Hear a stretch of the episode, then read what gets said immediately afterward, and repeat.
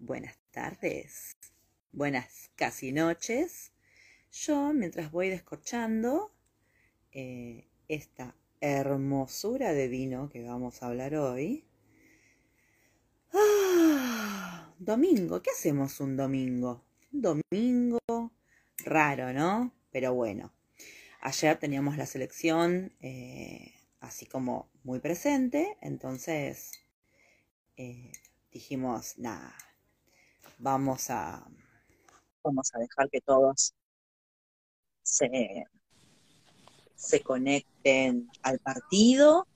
Y hola. ¿Cómo le va? Buenas noches. Bueno, bueno, tardes, noches. Tardes, noches, tardes, noches. ¿Cómo le va, querida amiga? ¿Todo bien?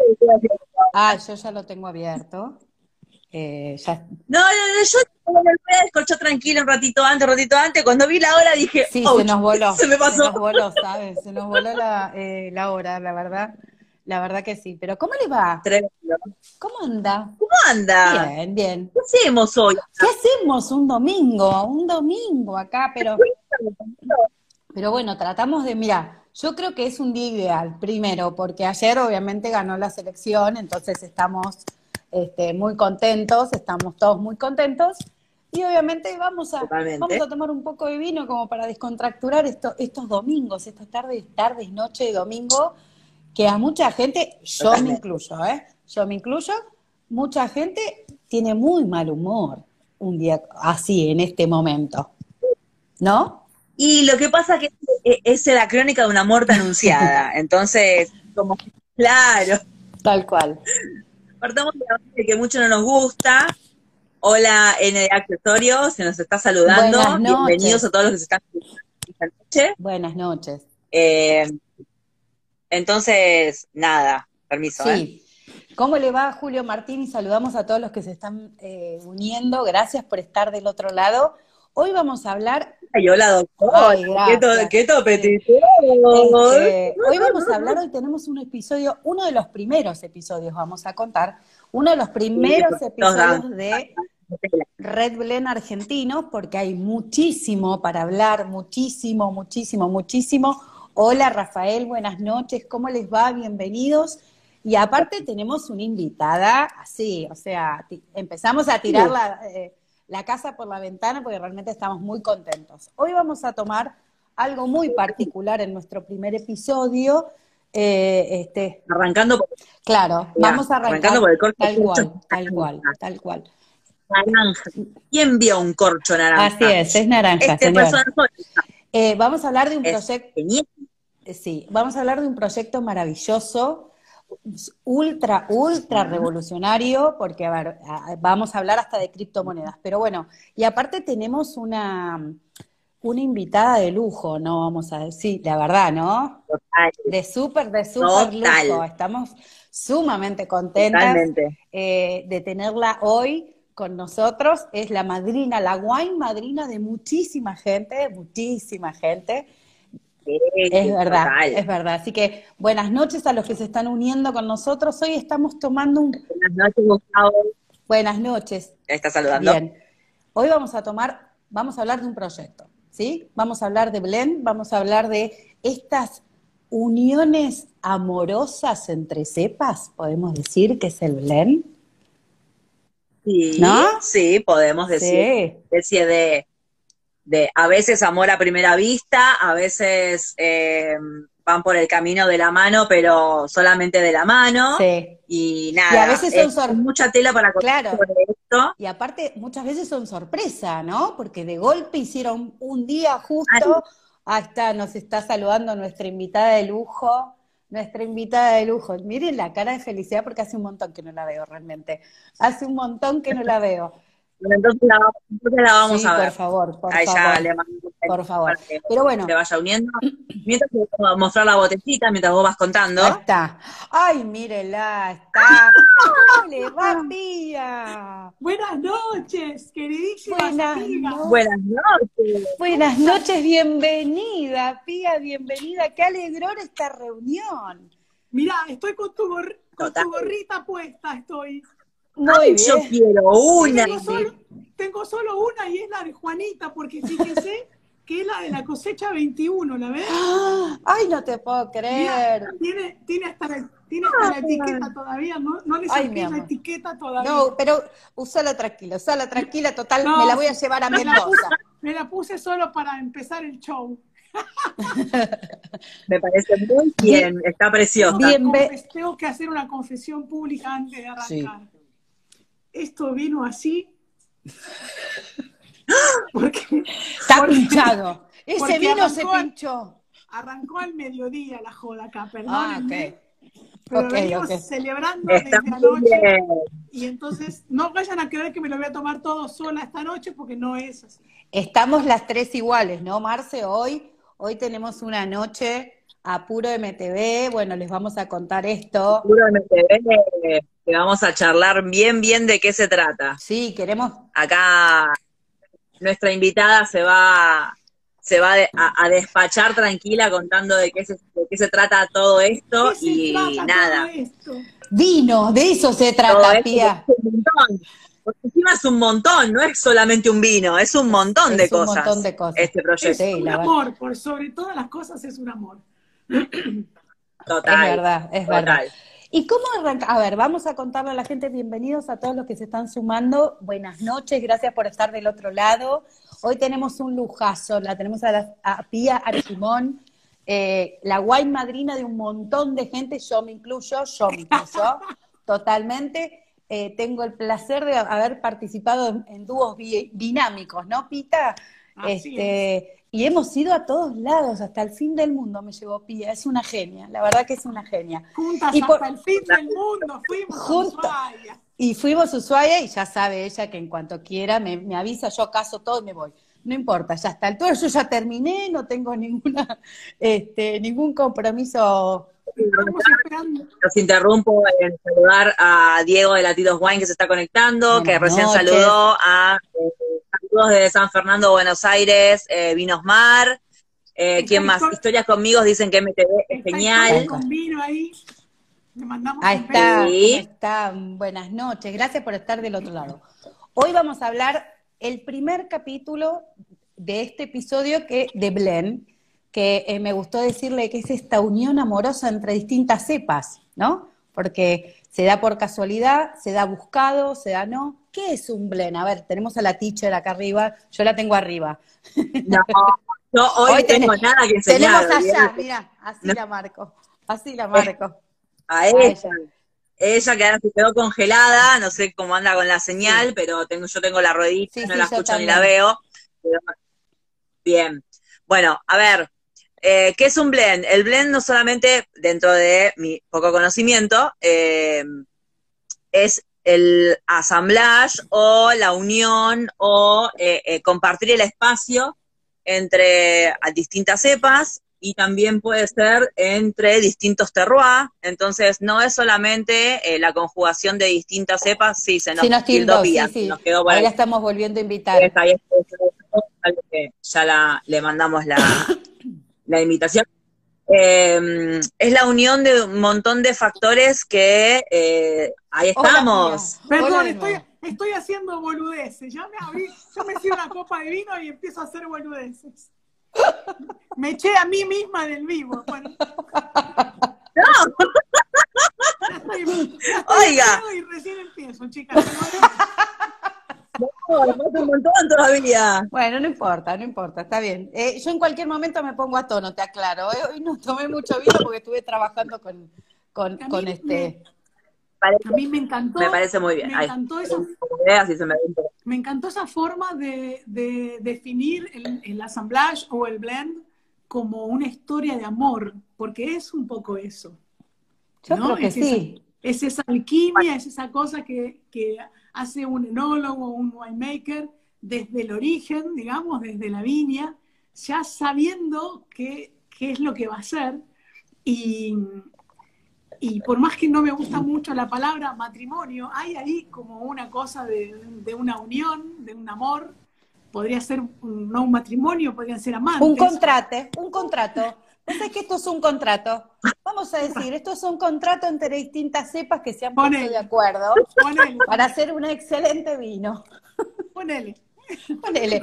Total. Pero es verdad, tiene que ver una historia un poco de amor en, en- en- en la unión, ¿no? De distintas, de distintas cepas y que combinen y que sean agradables y que ninguna tape a la otra, porque a ver, podemos decir que blend no es necesariamente, est- establecemos que la ley dice que para hacer un varietal tiene que tener X cantidad de porcentaje de ese 80 varietal. ¿verdad? 85% como mínimo. Exactamente. Como máximo, como mínimo de lo que se, de lo que se blanquea. Exacto. Pero el no otro tiene- 15, el otro 15 podrías no decirlo. Si no Ok. querés. si no querés. Pero en este caso, cuando hablamos de blend, estamos hablando ya de una combinación, ¿no? Estamos hablando de una combinación. Más porcentaje Exacto, de una cepa u otra. exactamente. Y no necesariamente. O entre sí la misma cantidad, es según. Esta combinación o, o- o este, este contrato, como vos decís, a veces es un trío y a veces es un dúo. Por eso digo, es muy interesante. Decía una amiga Y, mía, te- y tenemos una más. amiga mía decía Y tenemos cuando le más. preguntaban si a ella este, se, se engancharía en un trío, siempre decía, si, me, si, me, si a mí me garantizan que voy a hacer la del medio, no tengo ningún problema. Organicémonos.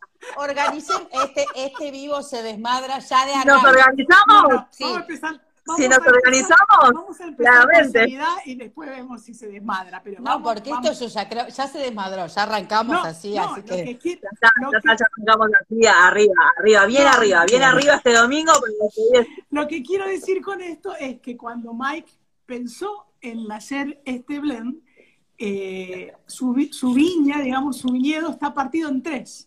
Son cuatro hectáreas, es un proyecto muy pequeño. La mitad eh, es Malbec y en los otros dos cuartos, un cuarto de Petit Verdot y un cuarto es Cabernet Sauvignon.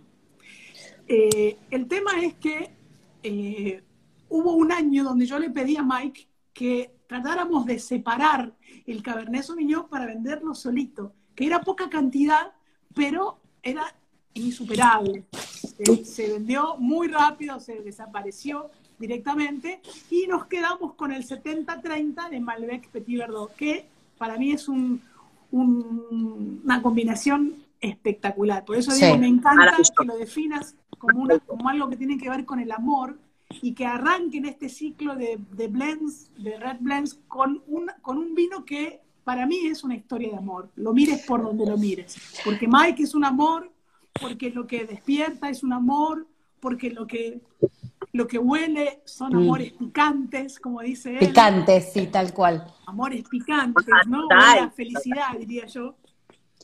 Y, y además esta combinación con un 30% de Petit Verdot que no es cualquier cepa. que Es una de Exactamente. las cepas más jodidas que hay, ¿no?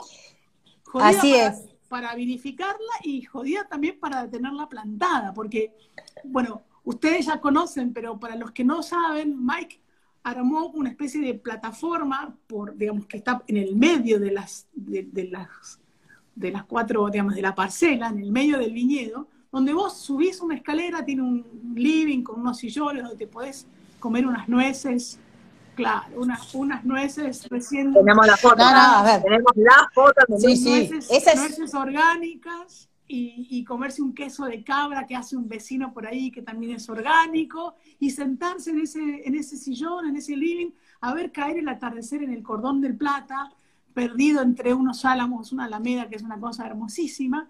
Y cuando vos mirás desde arriba, ves el cuartito que le corresponde al Petit Verdot, está como, como más chiquito, como parece Más que chiquito. menos productividad. Y cada vez que alguien se sube ahí dice, vos lo que tenés que hacer, Mike, es ponerle un guano de no sé qué mezclado.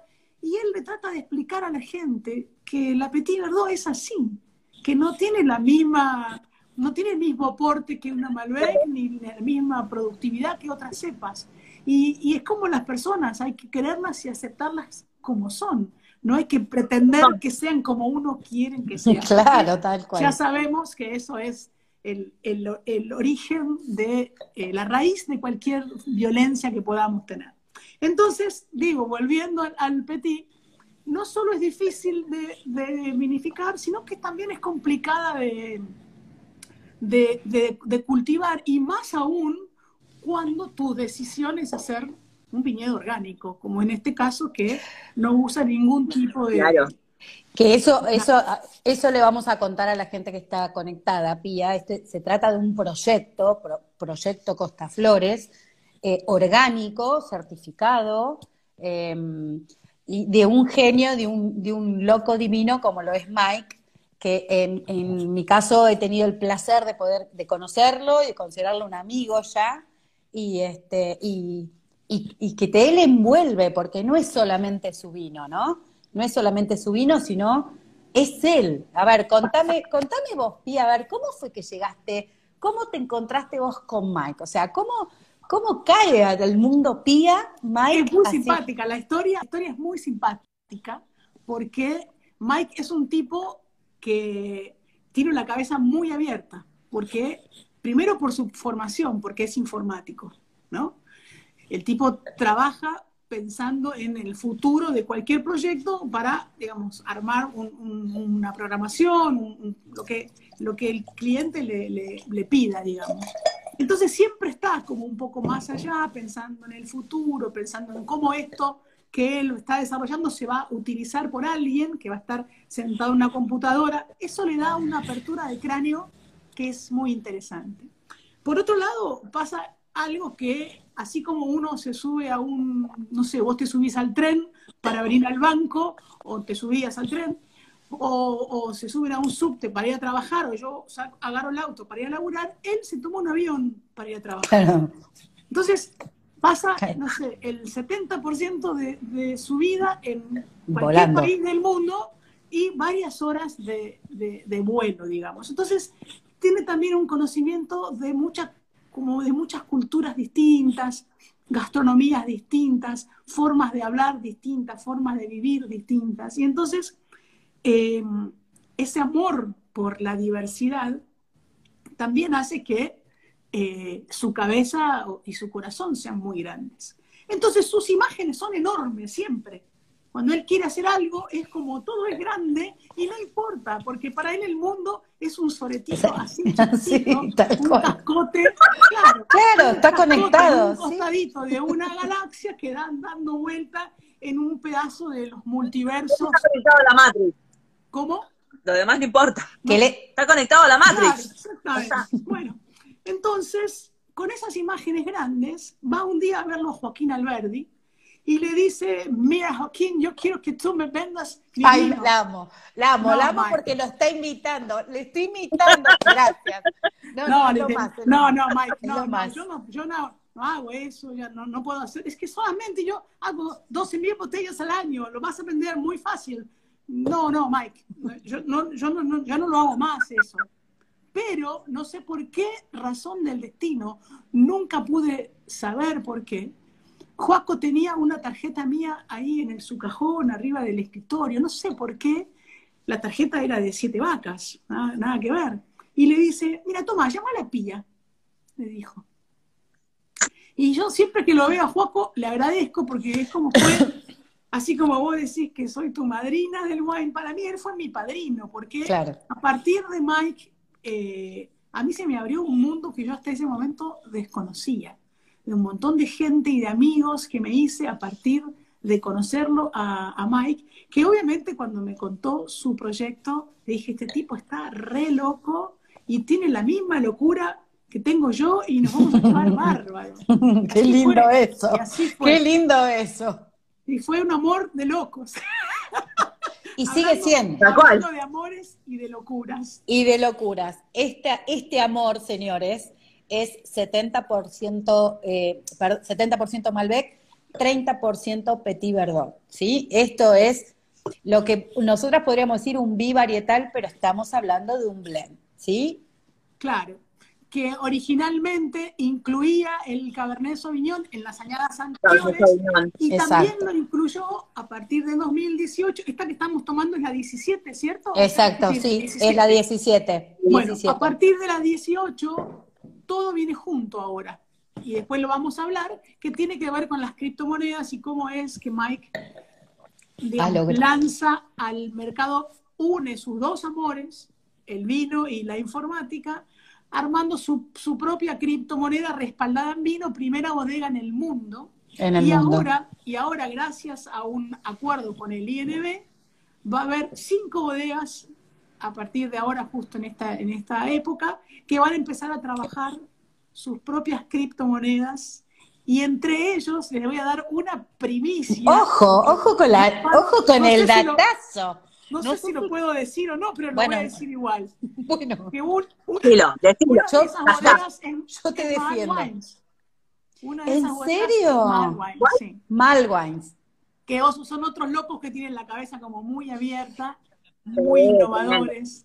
Bueno, vos sabés, Pía, que le- Hablamos del sábado pasado Exact- de Mad Wines, eh, no de las voces. ¿no? exactamente, esa fue la idea, por eso nació el episodio 5 con Red Blend, porque el episodio 4 hablamos obviamente de la cepa insignia, y yo elegí Rebelión Te de vi, te vi, te vi. este, con tres, con tres Malbec de distintas zonas. Entonces, Bueno, ahí esta- tenés o sea, otro ejemplo de cómo Exacto. uno puede hacer un blend con la, Otro morido. la misma cepa, pero de tres terruños distintos, y tener un, es el único vino para ellos que no es single vineyard. Todos los demás Mira. son single vineyard. Bueno, Claro. los vinos de- lo, lo de Mike también es single vineyard porque solamente exacto. estas cuatro hectáreas que les digo, tienen media hectárea más, donde tiene su casa, los nogales, la granja y la huerta. Y los asistentes, Y no sus te los olvides. asistentes, que son Por favor. todos esos gansos que van caminando. Los voy y a comiendo- correr. y Los voy a correr, en ma- cuando vaya yo los voy a correr y va a estar filmado. Veremos Sí, voy a correr Pero tenés- alrededor te, voy de a, te voy a dar un tip para que lo hagas porque está muy bueno. Si vos vas caminando despacito y los vas filmando, ellos empiezan a caminar y escuchar. Y caminas un poquito más rápido y van aumentando el paso. Y, va, y más, más rápido y va. y- y Ay, no, no, muero. Muero, muero. Nos van a echar, Marcela, nos van a echar. Pobre Mike nos va a echar, sí. Mirá, Porque me no lo sé estoy si- imaginando. No sé si Mike va a estar de vuelta. Es la idea. Mike- no, no sé si va a estar de vuelta, porque anoche se fue a Estados Unidos. Eh, iba a ver a su- a- se iba a ver a su hija, iba a estar ahí haciendo unos trámites, qué sé yo, y después se iba a Barcelona a ver a su chica, que, aclara que vive allá. Entonces, como es una bodega de puertas abiertas, por eso el proyecto Open Vino, que no sé si vamos a tener tiempo de hablar de tantas cosas, eh, Open Vino es una bodega open source. Vos podés entrar a su página y ver absolutamente toda la información. Él comparte totalmente eh, transparente lo que, lo que hace. Y, y la bodega, la, la- la finca es igual. Vos le avisás, vos me vas a decir a mí, mira, estamos viajando tal día, yo le voy a decir, Yolanda, están viajando las chicas, y te va a esperar Yolanda seguramente con dos copas, la botella de vino, el sacacorchos, te va a invitar a pasar, a que ustedes disfruten, te pondrá un quesito o unas nueces o algo. Si llegan a entrar a la despensa, ustedes que son cocineras, se mueren, se mueren. Estamos qué? Porque a lo mejor eh, te decís, bueno, tiene los frascos de la salsa de tomate, los tomates No, me morí. conserva, que se guardan para todo el año, los frascos de durazno, Claro. tiene Me bolsas, llevo un tapa bolsas de de esos ajo. y le saco la salsa y me las pongo. No, claro, por ahí le puedes decir que te dé un conejito y se hacen un conejito a la cazadora, alguna cosa así. Se lo cocinan ustedes ahí. eh, los chicos cocinan muy bien, muy bien. Tanto Santos como Yolanda son eximios cocineros. Y eh, hay muchas buenas especias en, en la cocina de Mike, sobre todo las, las hindúes que ya saben que a él le gustan. Bueno, Entonces, porque una comidita Sí. picante para un vinito picante, esto, tal cual, este es un, un- un vino realmente que marida genial con comidas eh, con muchas especias, ¿no? Eh, que es algo muy raro, muy raro, que un tinto puede acompañar esto, y esto está pensado por Mike, ¿no, Pía? Bueno, un poco el, el- primero porque la Petit Verdot es una de sus cepas preferidas, Usted va a decir esto. igual que la mía. Fíjate vos que los enólogos la llaman a la Petit Verdot, le dicen la caja de las especies, ¿no? Le bois de, le bois de pis, le dicen los franceses. Entonces, en general, un enólogo le pone, como si te dijera, un 2 o un 3% para, en ese, en ese 15% que vos decías que no hace falta eh, comunicar, puede ser que un 2 o un 3% sea petit. Y este animal le puso un 30. Imagínate vos, es, pero ideal, jugadísimo. Ideal, pero... Tremendo, es tremendo en nariz, en nariz, lo que a Petit Verdot te dice, hola, mira que acá estoy, ¿eh? No, me, no se olviden de mí. No, no, es tremendo. tremendo. con los pantalones puestos y con una sí, sí, sí. No es, tal vez no es hola, es decir, acá vengo yo y acá estoy. No, no, no, no, estoy, estoy. Sí, sí, sí. A ver, el color se lo da claramente la Malbec y tiene toda su tonalidad violácea, que sabemos que la tiene, y ese color enorme, eh, eh, hermoso. muy lindo. Eh, rojizo, muy, muy lindo. Eh, pero la Petit dice, miren que yo acá estoy y no es que porque tenga la 70 la otra yo paso desapercibida. no, no, no, ni un poco. Tiene esa cosa de que, de que es una personalidad como muy definida, ¿no? Hay, hay vinos que por más que, le pongas poquito... como mal. Tiene la personalidad muy definida. Yo no me voy a olvidar nunca, jamás, allá en, en Nacha, cuando lo conocí, eh, nada, todo así un pronto y vos lo ves y decís, no puede ser. No, es imposible no quedártelo mirando, es imposible no prestar la atención, porque llama la atención con solo decir hola, nada más. Bueno, mira, ahí hay historias con vino, está diciendo que el MTB para ella fue el primer tinto que le quedó bien con una morcilla. ¡Ay, qué rico! Bueno, es ideal para eso pero en esta época de frío es ideal para comida de olla, para guisos, para cosas así de, de largas cocciones, de mucho mm. condimento, mucha especie, mucho picante y larga cocción, ¿no? Pero también tiene esa versatilidad de que por ese 70% de Malbec te lo tomas con un asado y le queda bárbaro, con unas pastas y le queda bárbaro. con quesito. Claro.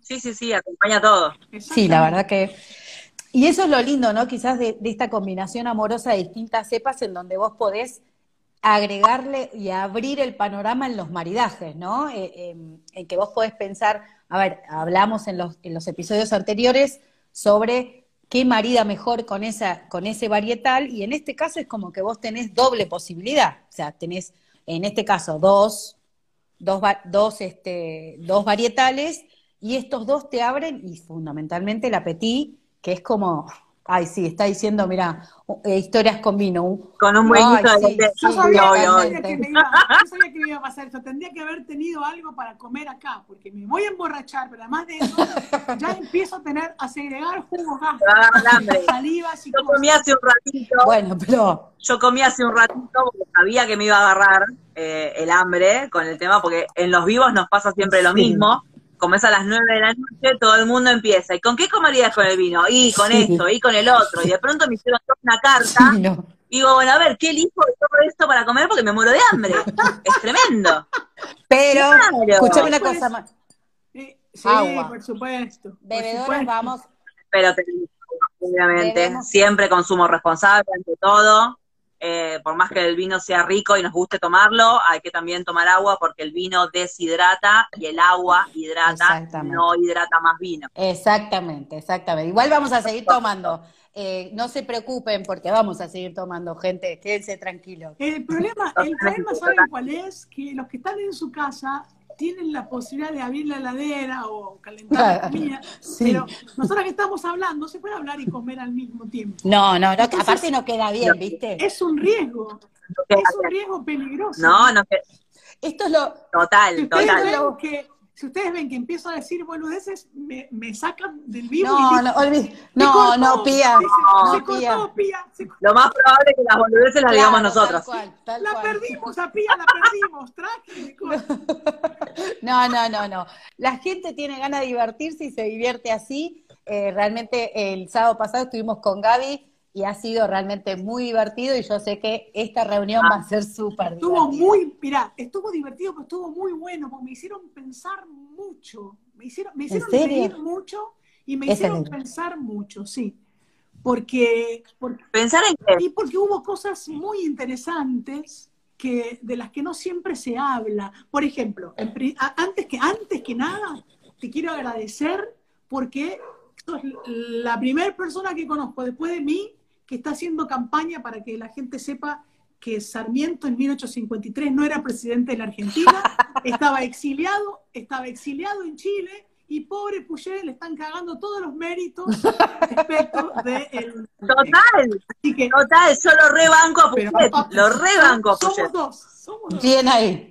Así que eso estuvo fantástico. Después, una cosa que pensé, yo tengo, yo tengo en, mi, en mi patio, tengo un montón de adoquines de esos que habían venido. Fue fantástico, fue para, Para que, después se, le iba a empezar, en lugar de ponerme la gorra, iba a empezar con el adoquín, así, para decir, tomá Juana, tengo acá para que pruebes un adoquín inglés, que es totalmente Sí, lo hacemos, lo hacemos. Vamos a chupar piedras con Gaby, si querés también. Pero bueno, ves, más allá, más allá de que yo no reconozco la mineralidad en un vino, y, estoy con la checa en eso, digamos, me parece fantástico que la gente pueda chupar piedras y pueda encontrar cosas y pueda vivir experiencias, que pueda vivir experiencias diferentes respecto de un mismo vino. Viste que hay una frase muy, muy típica que dice que nadie se baña en el, mismo río dos veces, ¿cierto? Bueno, para mí, nadie toma, para mí nadie toma el mismo vino dos veces. No, porque es, eh, no, qué, hermosa frase, porque es un ser vivo. No, porque todo cambia, todo cambia. nunca es el mismo vino, nunca es la misma compañía, nunca es la misma Tuve la, tuve la suerte tuve la suerte del viernes hacer una cata vertical y sabemos que las catas verticales es un vino en particular distintas añadas. Entonces ahí te das cuenta que el vino no es el mismo y por más que sean del mismo año, todas las botellas son diferentes. Eh, pero obviamente, posiblemente el enólogo no sea el mismo y aparte le hayan, eh, le hayan pasado un montón de cosas durante ese año como para que su vino en ese momento salga de manera diferente.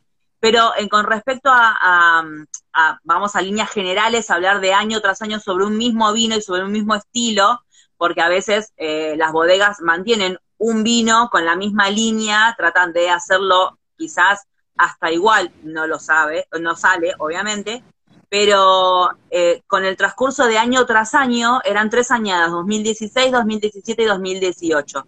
La hicimos con Bad Malbec, que recién estaba conectado, le mandamos un, saludo que, saludó, conectó también todo patrimonio, que es quien me hace estos moños tan maravillosos y tan bonitos que me encantan, que hoy con la remera no daba a usarlo, em, pero eh, el año tras año, el 2016 ya era un vino que estaba a punto de caer en su evolución, el 2017 estaba como un vino, eh, nada, como está el MTV, por ejemplo, 2017 era una añada maravillosa y con este tiempo, después de cuatro años, la verdad que en boca, en sabor, estaba todo como muy equilibrado, muy redondo, y el 2018 es como que le faltaba eh, estacionar.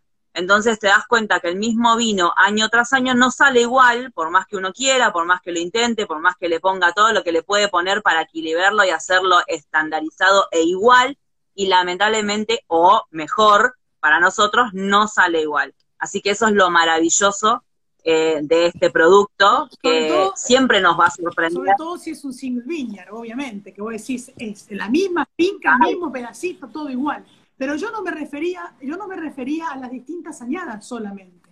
A mí, a mí este vino no me resulta igual que el que tomé hace dos semanas atrás. Y sé que no va a ser igual no, no. la misma añada. No, yo estoy muy loca no, no, Pero, por ejemplo, les voy a contar, voy a contar una que les va a parecer, sobre todo que somos muchas minas y, me, van a entender. Yo ya soy una mujer mayor, pero hasta hace unos años mi organismo generaba hormonas de distintas características. Bueno, pero no me olvido que tenía yo una, una clienta que respeto mucho, una sommelier que súper estudiosa y muy seria, que cuando estaba indispuesta no me recibía ninguna muestra de vino. Me decía, no, Pía, no, o me lo dejas y, lo vemos dentro de 15 días, o llévatelo y vení la semana que viene o la otra, porque ella ya sabía que como la química de su cuerpo estaba totalmente cambiada, un vino que era un vino del carajo le podía parecer un vino terrible. Mira vos. un vino que era una porquería le podía parecer claro. no sé, vino de 90. Mira vos. todo depende de, del, también un poco como del autoconocimiento, del, del, registro. ¿Por qué les digo esto? Porque todos hablan de los cinco sentidos. En realidad los sentidos son siete, no son cinco. Cinco son los de la escuela. Pero hay dos sentidos más que en general no se estudian, que son la senestesia y la kinestesia, que eh, no todos tenemos el mismo registro del intracuerpo. Algunos, digamos, algunos, por ejemplo, los sommeliers que se dedican a entrenar el, paladar, entrenar las papilas, entrenar el olfato, bla, bla, bla, bla, bla, bla. Claro, el estado de también influye, porque cuando uno se caga de risa, eh, cuando uno se caga de risa, obviamente cambia también la química del cuerpo. Obvio. Pero lo que, lo que mm, ves que ya soy una mujer mayor, que ya no puedo mantener el Yo también, no, yo no importa, no importa, dale que vuelva el idea, vamos, vamos. Encima la de acá abajo, la que tengo acá abajo justo, en el coso, ya es como la cuarta vez que se sirve. Entonces ya estoy empezando a, ver que está como con sed. Agüita, mamita. La tomé agüita. La estoy tomando. No me, a ver, Hoy es domingo. Estamos tratando de levantar la depre del domingo a la tarde. Vamos, para arriba. Yo después me voy caminando al cuarto, o sea, vamos, hacemos la y vamos al cuarto, ¿viste? Bueno, estaba hablando de eso, ¿no? De que los sentidos no son cinco, sino que son siete, que en general se estudian los cinco y hay muchos que se pueden entrenar. Hay gente que tiene oído absoluto, nariz absoluta, hay gente que tiene una capacidad que en general no todos tenemos, y están esos otros dos sentidos que, digamos, también hay que entrenar. La gente que medita, por ejemplo, la gente que hace silencio, la gente que, tiene alguna técnica como para meter toda la energía, todos esos sentidos hacia adentro, no hacia afuera, tiene una, un, registro interno de su senestesia o de, o de su intracuerpo, para decirlo fácil, que eh, que es muy interesante también tenerlo en cuenta. Porque hay gente que te dice, ah, no, es lo mismo tomarlo en una copa que tomarlo en un vaso. Bueno, no es lo mismo, depende de la situación, depende de la compañía. Si estás en un asado en el medio del campo, yo te creo, está fantástico. Claro, tal cual. Si vos realmente querés catar el vino y hacer toda esa ceremonia, bueno, me parece que hay temperaturas y cosas que hay que tener como muy en cuenta y, está, fantástico también. Lo importante, me parece a mí, es como esa flexibilidad que hay que tener para acomodarse a las circunstancias. En general. Totalmente, ahí contaba con vino, disculpa que te interrumpa, Pía, eh, que Susana Ani le dice que cuando estaba enojada eh, no entraba a la bodega a probar el vino, porque estaba enojada. Los días que se enojaba no entraba a la bodega, y justo recién lo, lo acabo de leer en uno de los comentarios. Eh, entonces depende mucho el estado de ánimo. A veces uno, cuando a ver, yo tomo vino con todos mis estados, todos mis estadios. Eh, Hola, ¿qué tal? Hola, ¿qué tal? Mucho gusto, ¿sabe? ¿Cómo le va? Somos amigas, ¿no? Entonces, eh, nada, es verdad que si uno se lo pone a analizar y empieza a hacer como una retrospectiva de cómo, eh, qué vino recuerda más o qué vino recuerda menos, porque hay algunos que quedan como grabados muy en la retina y muy en, en, la emoción o en el sentir, eh, y decís, pero ¿por qué este vino lo recuerdo más? ¿Por qué este vino lo recuerdo menos? ¿Qué me pasó? Eh, o, qué sentí o si realmente percibí, no percibí, depende muchísimo, muchísimo de cómo uno esté predispuesto ante, ante el descorchar, ante, ante el ritual o ante la tapa rosca, como sea eh, que tomes el vino. Eh, pero sí, yo he tenido posibilidad de hacer un seminario de copas y cuando vos cambias las copas, por ejemplo, eh, es tremenda la diferencia en cómo se percibe eh, el vino, entonces todo influye y, todo realmente tiene que ver en cómo uno puede apreciar el vino y en cómo el vino también se presente. En realidad me parece que lo más interesante es como siempre tener en claro cuál es el para qué, cuál es el sentido, cuál es el sentido de lo que hacemos. A mí me encanta la chica cuando dice que beber vinos es mucho más divertido que catarlos. Y yo en general no soy una persona que cate los vinos. A mí los vinos me gustan para disfrutarlos, para comer. Tengo la suerte de tener una formación totalmente distinta. Yo vengo del, yo soy licenciada en psicología, vengo del palo del marketing, traté siempre, siempre de hacer un marketing cerca de la gente, no sentada en un escritorio. Entonces, tengo una, una visión, o trato de tener, mejor dicho, una visión lo más amplia posible y lo menos intelectualizada posible. ¿Se entiende? Ahora, desde el punto de vista de la psicología, lo que les puedo contar en respuesta a esto que decías vos, Marcela, recién, es que la memoria graba en franjas. Entonces, cuando vos tenés una experiencia determinada, por ejemplo, con MTV, ustedes van a ir a Mendoza en, un par de meses, yo les voy a armar toda la movida para que se puedan sentar en ese living y descorchar ahí y ver el cordón de plata y ahí van a tener una experiencia. Para, primero va a, haber que ir a buscarla debajo de una, de una viñedo a la señora de acá arriba, porque ella ya dijo que donde entre se va a tirar abajo de la planta ¿entendés? Acostada. Claro, en un momento, yo sé que en algún momento Juana se va a dar vuelta y yo no voy a estar, porque no voy a estar en medio de la charla, en el medio de la cata, en el medio de lo que sea, yo no voy a estar, voy a desaparecer, y ella ya sabe a dónde me tiene que ir a buscar. Va a tener que recorrerse todo el viñedo, porque no es que le voy a decir, mira, en la parcela de Malbec me voy a tirar. No, no, voy a ir en alguna que me llame la atención, me voy a tirar abajo, me voy a quedar abajo de la, abajo de la planta, claro, abajo de la tirada, pero ella, tirada así. va a subir la escalera y desde la plataforma se va a dar bastante rápido. Igual la, ah, claro. pero igual la voy a dejar. Ahí me Hay que dejarla que sea feliz. Te, recomiendo, si se llegan a quedar a dormir, Mike tiene colgada una maca paraguaya debajo de la plataforma. Y en general, cuando somos muchos los que vamos a su casa, él me deja su dormitorio y él duerme ahí abajo. Se pone una bolsa de dormir y se acuesta. Y bueno, yo duermo. Pasa la yo noche. No. Quédate tranquila, yo me voy adentro, ¿sabes? Vos quédate afuera, yo me voy adentro. Yo me voy adentro. Viste que nos llevamos bárbaro.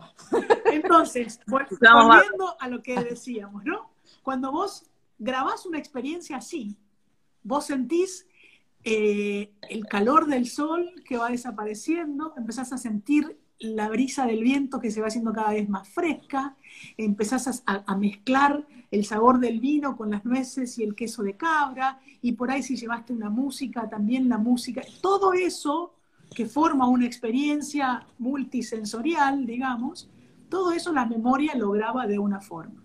Yo te puedo asegurar que el día que alguna experiencia determinada, por ejemplo, tomar otro Petit Verdot, y algo te haga recordar esa escena, te viene a la memoria el recuerdo completo. Completo, es fantástico. Sí, Esto sí, también tiene mucho que ver con lo que decíamos antes de que nadie, así como nadie se baña en el mismo río dos veces, nadie toma un mismo vino dos veces. Tal cual. Tiene mucho que ver con la biografía de cada uno. ¿Por qué? Porque estamos hablando del sentido del olfato. El sentido del olfato es el más complejo de todos los sentidos a diferencia de otros, es el único que no pasa por el tálamo. Es decir, el tálamo es como si fuera un conmutador que recibe todas las llamadas, ¿no? Todas las, digamos, los estímulos y los reparte, el interno 321, interno 320, así. En cambio, Tal cual, sí, sí. en cambio, todos los estímulos que vienen del, del olfato van directamente al bulbo olfatorio, no pasan por ahí. Y eso hace que esté tan ligado el olfato a una cuestión de emociones y sobre todo de emociones antiguas. Entonces, hay una cosa que tiene que ver con la historia de la persona, por eso digo la biografía o el paisaje biográfico, digamos, del ser humano, y hay una memoria de la especie. Piensen que hoy por hoy somos seres absolutamente visuales, ¿no? Fíjense lo que son las pantallas, los teléfonos. Yo tengo el celular acá, la computadora acá, el televisor acá al lado. Tengo pantallas por todos lados, termino la noche con los ojos cansados. El 80% de lo que percibimos los seres humanos hoy entra por la vista. Claro. Pero hace muchos años atrás, muchos años, antes de que el, el cromañón o, el que quieran llamarlo, el Homo sapiens, se, formular, se armara como Homo sapiens, antes de que se parara en, dos patas para poder ver desde, desde, más lejos, era el sentido del olfato el que nos permitió llegar hasta acá, es decir, la defensa. Entonces vos olías veneno y no comías, olías caca y te ibas para otro lado.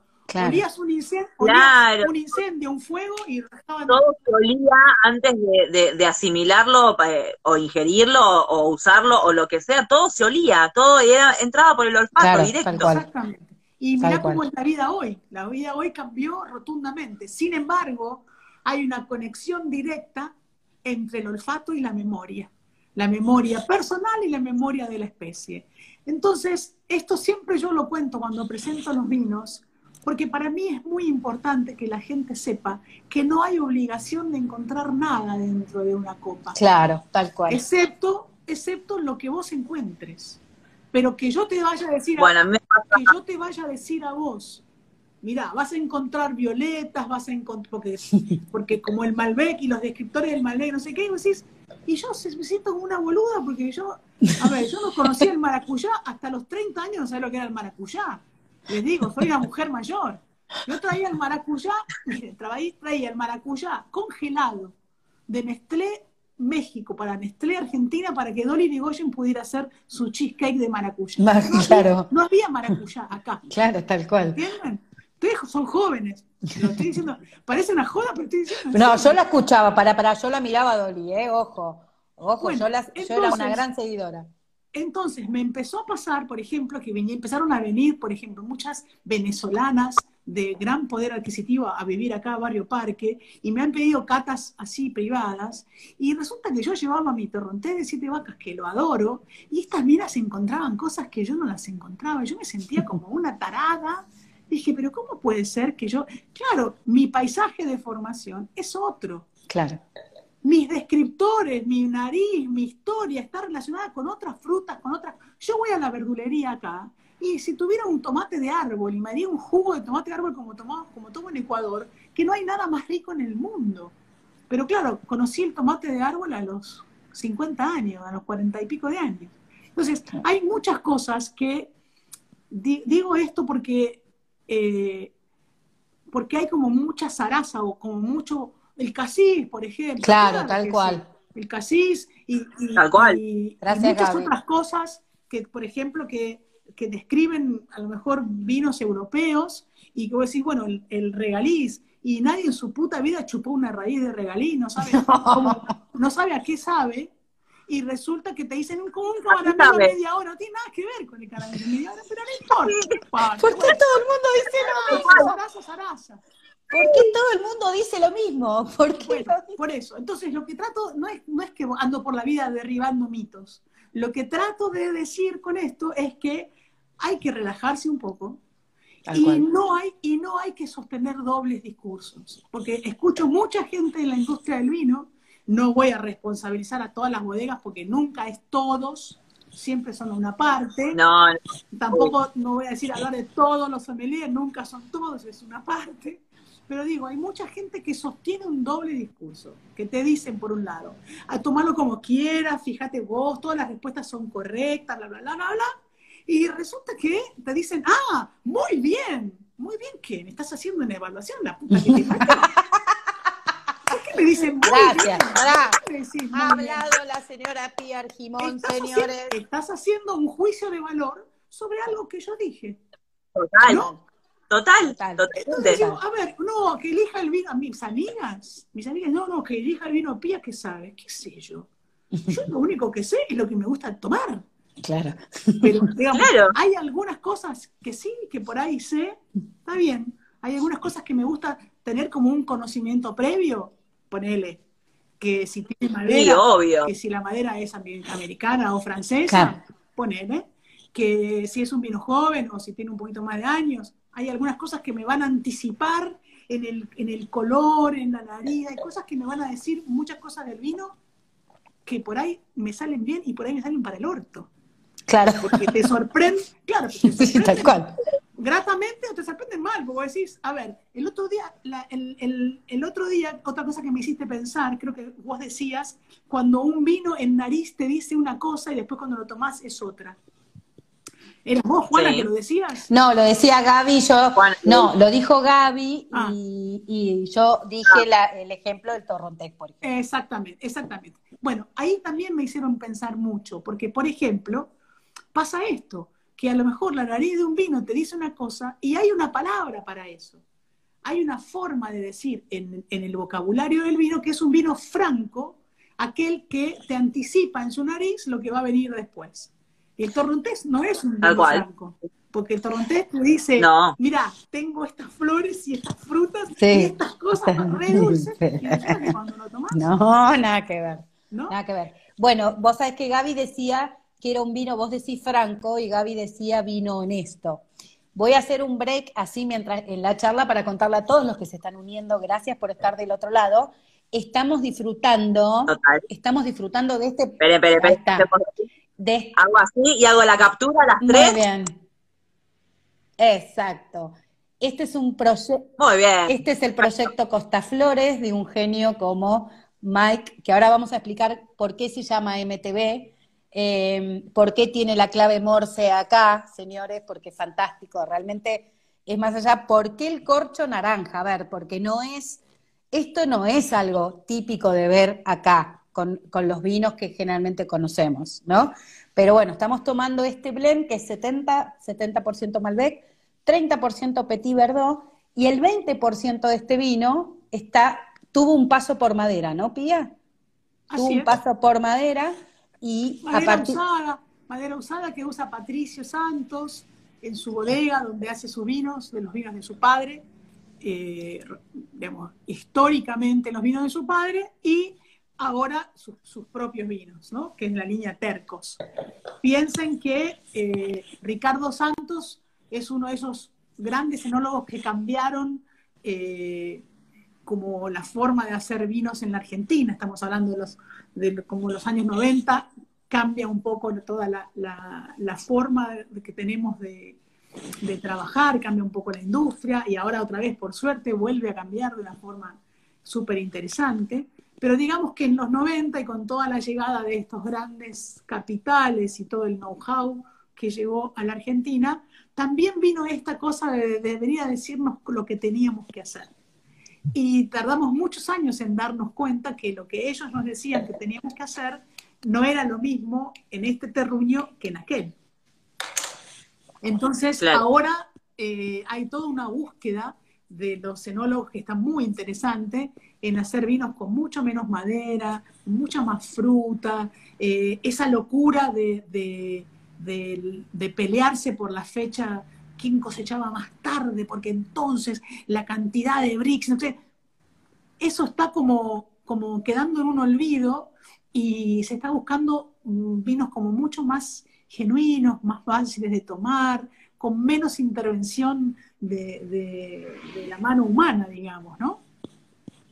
Eso te iba a decir, que dejan que la madre tierra lo, dirija, eh, casi no en su totalidad, pero en la mayoría. Eh, las levaduras indígenas, no poner levaduras de laboratorio, hay un montón de, cuestiones que están eh, como volviendo a hacer eh, en, lo primitivo que fue hacer el vino. y nos estamos diferenciando muchísimo, muchísimo de lo que Nunca va a ser lo mismo. No, porque era otra época, otra enología, era otra forma, eran como, si yo te dijera, fermentaciones más, menos delicadas, más extremas. Es decir, Claro, hemos cambiado y hemos aprendido un montón. yo no estoy diciendo que no. Lo que digo es que hay una nueva vueltita de rosca que es muy interesante. Ustedes saben que yo tengo mucha admiración por, Roberto de la Mota, ¿no? Para mí es uno de los, de los mejores enólogos que tiene la Argentina. Eh, por ser hijo de su papá, que es otro de los grandes tipos que cambió eh, junto, como decíamos recién, con, Ricardo Santos y, otros enólogos más, cambiaron esta, esta forma, se animaron a hacer cosas que no se hacían. Eh, Ricardo Santos fue el primero que se animó a embotellar un Malbec y sacarlo de la Argentina. Él es el único que tiene eh, permiso del INB, por decirlo de alguna manera, de poner la palabra Malbec en, en, la etiqueta como si fuera una marca. El Malbec de Ricardo Santos es el único que lo puede hacer. ¿No? Y sus hijos, y sus hijos que, sobre todo Patricio, que es el enólogo de MTV, hacen la línea tercos. ¿Por qué? Porque el papá decía, esto no hay que hacer, esto no hay que hacer, esto no hay que hacer. Y, ellos lo querían hacer igual, y de tercos, lo hicieron, y ahí fue y le pusieron... Mirá qué bueno, nunca mejor, nunca mejor puestos. Nunca mejor puesto. Nunca mejor puesto. cual, Bueno, esas barricas que los chicos usan, eh, barricas usadas, es como para darle una redondez, una- no es una cosa que tampoco la comuniquemos tanto porque es un 20% de Claro. barrica, de barrica usada, es como, es más un tema de Sí, diseño que otra cosa, digamos, ¿no? Lo que tiene sí de Tal cual. interesante es que Patricio no libera el vino hasta por lo menos dos años después de estar embotellado. Está liberando ahora en Wow. 2018, estamos en el 21, imagínense. Maravilloso. Y, y, a ver, él no quiere, él no lo quiere, sol- no lo quiere soltar antes de esa época, ¿no? porque No, él, él que necesita ese paso, esa, Porque él ese considera- durmiento. Él considera que el, vino tiene que tener dos años de crianza adentro de la botella antes de largarlo. Y es Mirá. muy atinado, te digo, porque es muy interesante, porque no es solamente el, el paso por barrica, digamos, no es solamente la madera, ¿no? Un- un- un- dos años de un vino en la botella significan como un antes y un, y un después. Sí. Es muy, Un montón de cosas. Un montón de cosas. Totalmente. Los secundarios, los terciarios, todo, todo cambia. Todo. cambia. Todo Así cambia. como cambiamos nosotros y cambian todas las cosas Total. cualitativas que, que sentimos. Por eso digo, no es el mismo vino el de la mañana. A veces cuando, cuando en el Gato Dumas nos, nos llaman para dar la clase a las 8 de la mañana y con Mike descorchamos un vino a las 8 de la mañana, es, ese vino no tiene nada que ver con el que estoy tomándome ahora. Claro, tal Y cual. estamos hablando del mismo vino, ¿no? ¿Qué sé yo? Sí, totalmente, Claro. totalmente. Bueno, lo mismo pasa cuando abrimos la botella. Esta botella seguramente mañana la termine en el programa de radio y mañana va a ser un vino Totalmente. diferente. Es más, a ver, Totalmente incluso diferente. en este momento ya el vino varió, a ver, evolucionó, Sí, y primero porque lo que siempre decimos, ¿no? Se liberó, aparte que bajó, ¿no? Aparte de bajar en la botella, Un montón. montón, Yo no la, eh, no la quería mostrar porque la mía está casi vacía. Vos le querés hacer la competencia a Pilla, por No eso. puedo mostrar, porque si no yo ahora me puedo. borracha. Estamos todos contentos, estamos, estamos somos todos, eh, estamos todos contentos que ganó la Argentina. Tenemos agua, obviamente. Tenemos agua. Tenemos agua, todo, tenemos consumo agua. responsable. Consumo responsable, tal responsable cual. y por placer. Tal cual. Fundamentalmente por Total. eso, por placer, por el disfrutar, el disfrutar de esta bebida maravillosa que obviamente unió a estas tres personas que están viendo eh, y hablando de vino y sobre todo que lo disfrutan y que se divierten con esto. Bueno, hablamos, hablamos del vino. Hablemos Nos del cuenta vino. Pía de qué Sí, se hablemos del vino. Es eh, orgánico, ¿verdad, Pía? Tiene certificación. Sí. ¿Qué Cosa significa? ¿Qué significa que la certificación o que sea orgánico? Que es, a ver, le vamos a contar Las dos las dos cosas. las dos cosas. Bueno, Quiero las se dos van- cosas. se- ustedes se bancan que yo diga todo lo que pienso, ¿no? Porque voy a Por supuesto. no, no tengo no, no tengo mucho, Pero para eso estás no tengo mucho Le va- filtro, no soy careta, no soy careta. No, ninguna de las tres que está acá, y si- y al que Hola, ¿qué tal? Mucho Sí, gusto. tal cual.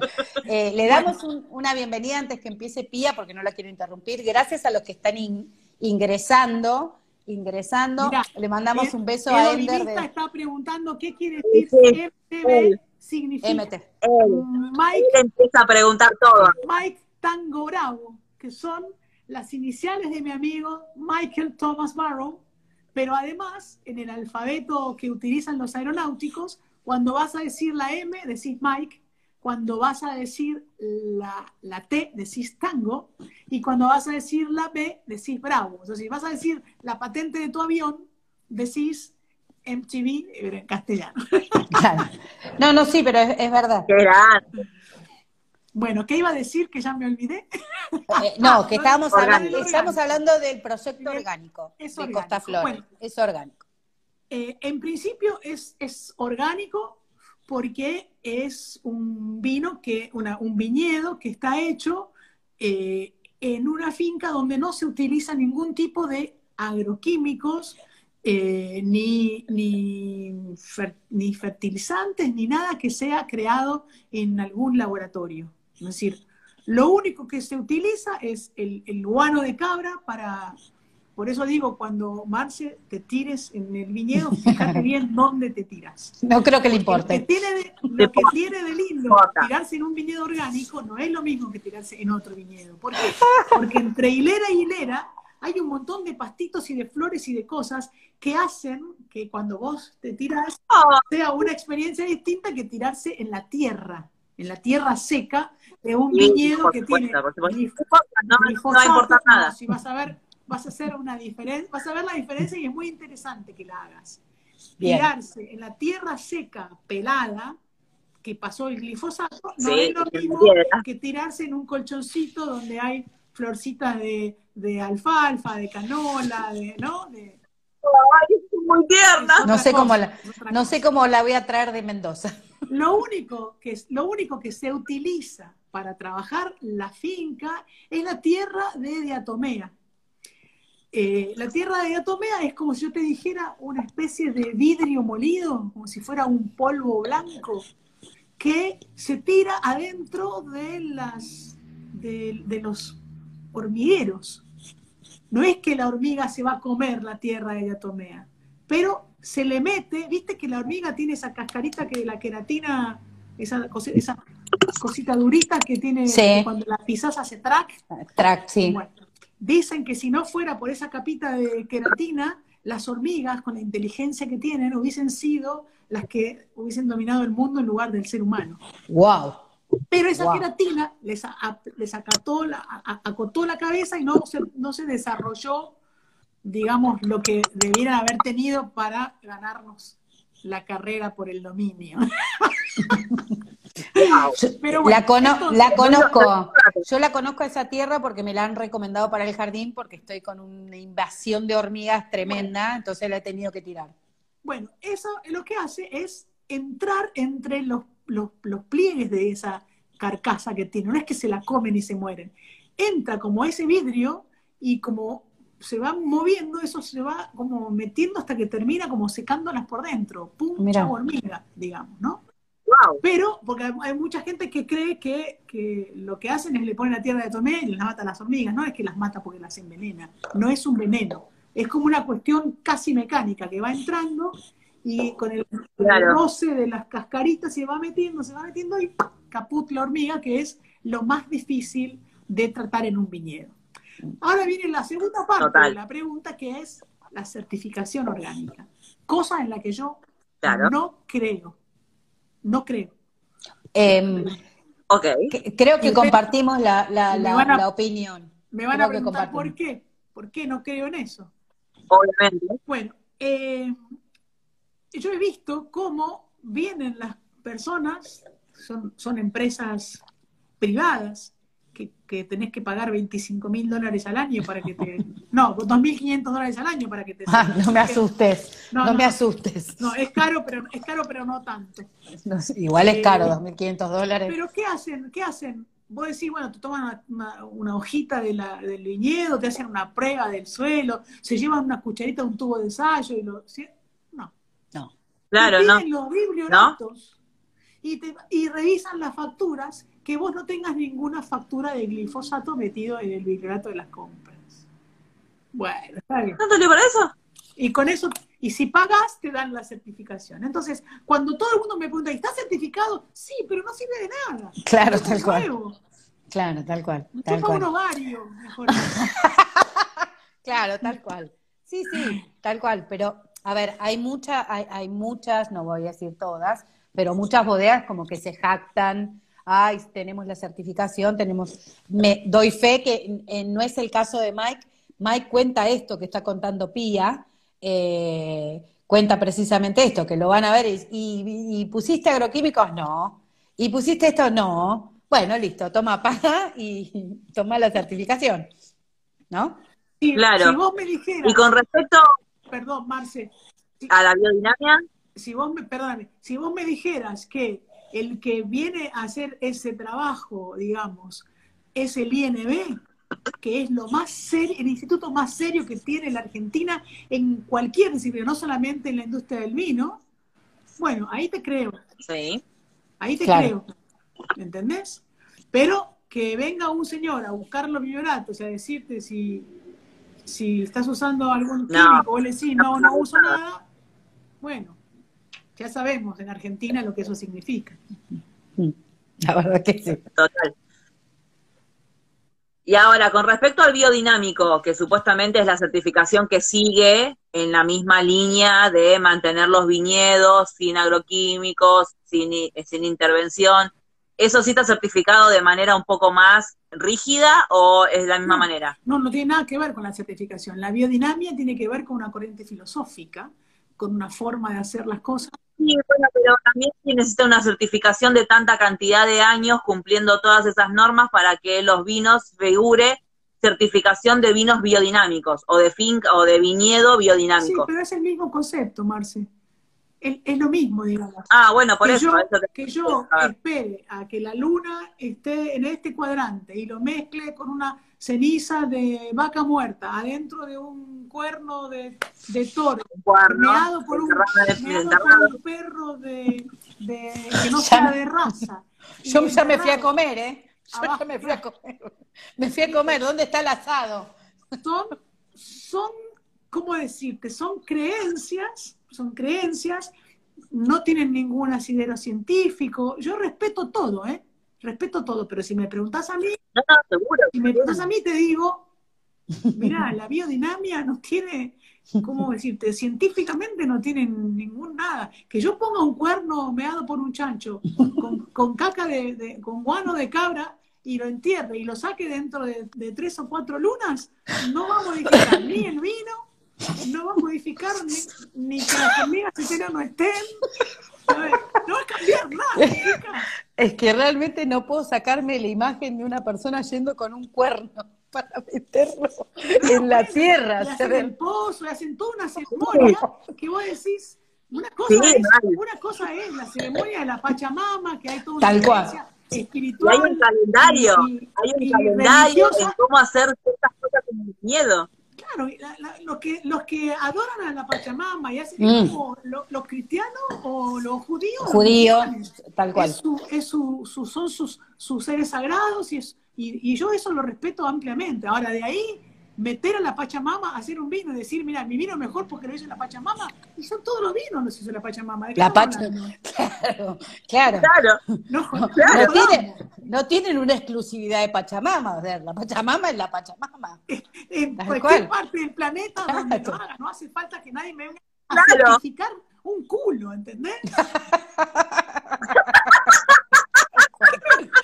tienen que certificar. ¿Querés transparencia? No hay más transparencia que la que tiene Mike en Open Vino. Figura, figura cuánto paga la caja de cartón, cuánto paga la botella, cuánto sale la cápsula, cuánto vale la... Todo, está todo ahí. Tiene, tiene unos sensores en el, en el, en el viñedo que eh, transforma en ceros y unos, digamos, en bits, para eh, hacer música con los datos del viñedo. Y a eso le, puso ah, la música Vinophonics. Vinophonics es la música que hace con los datos del viñedo.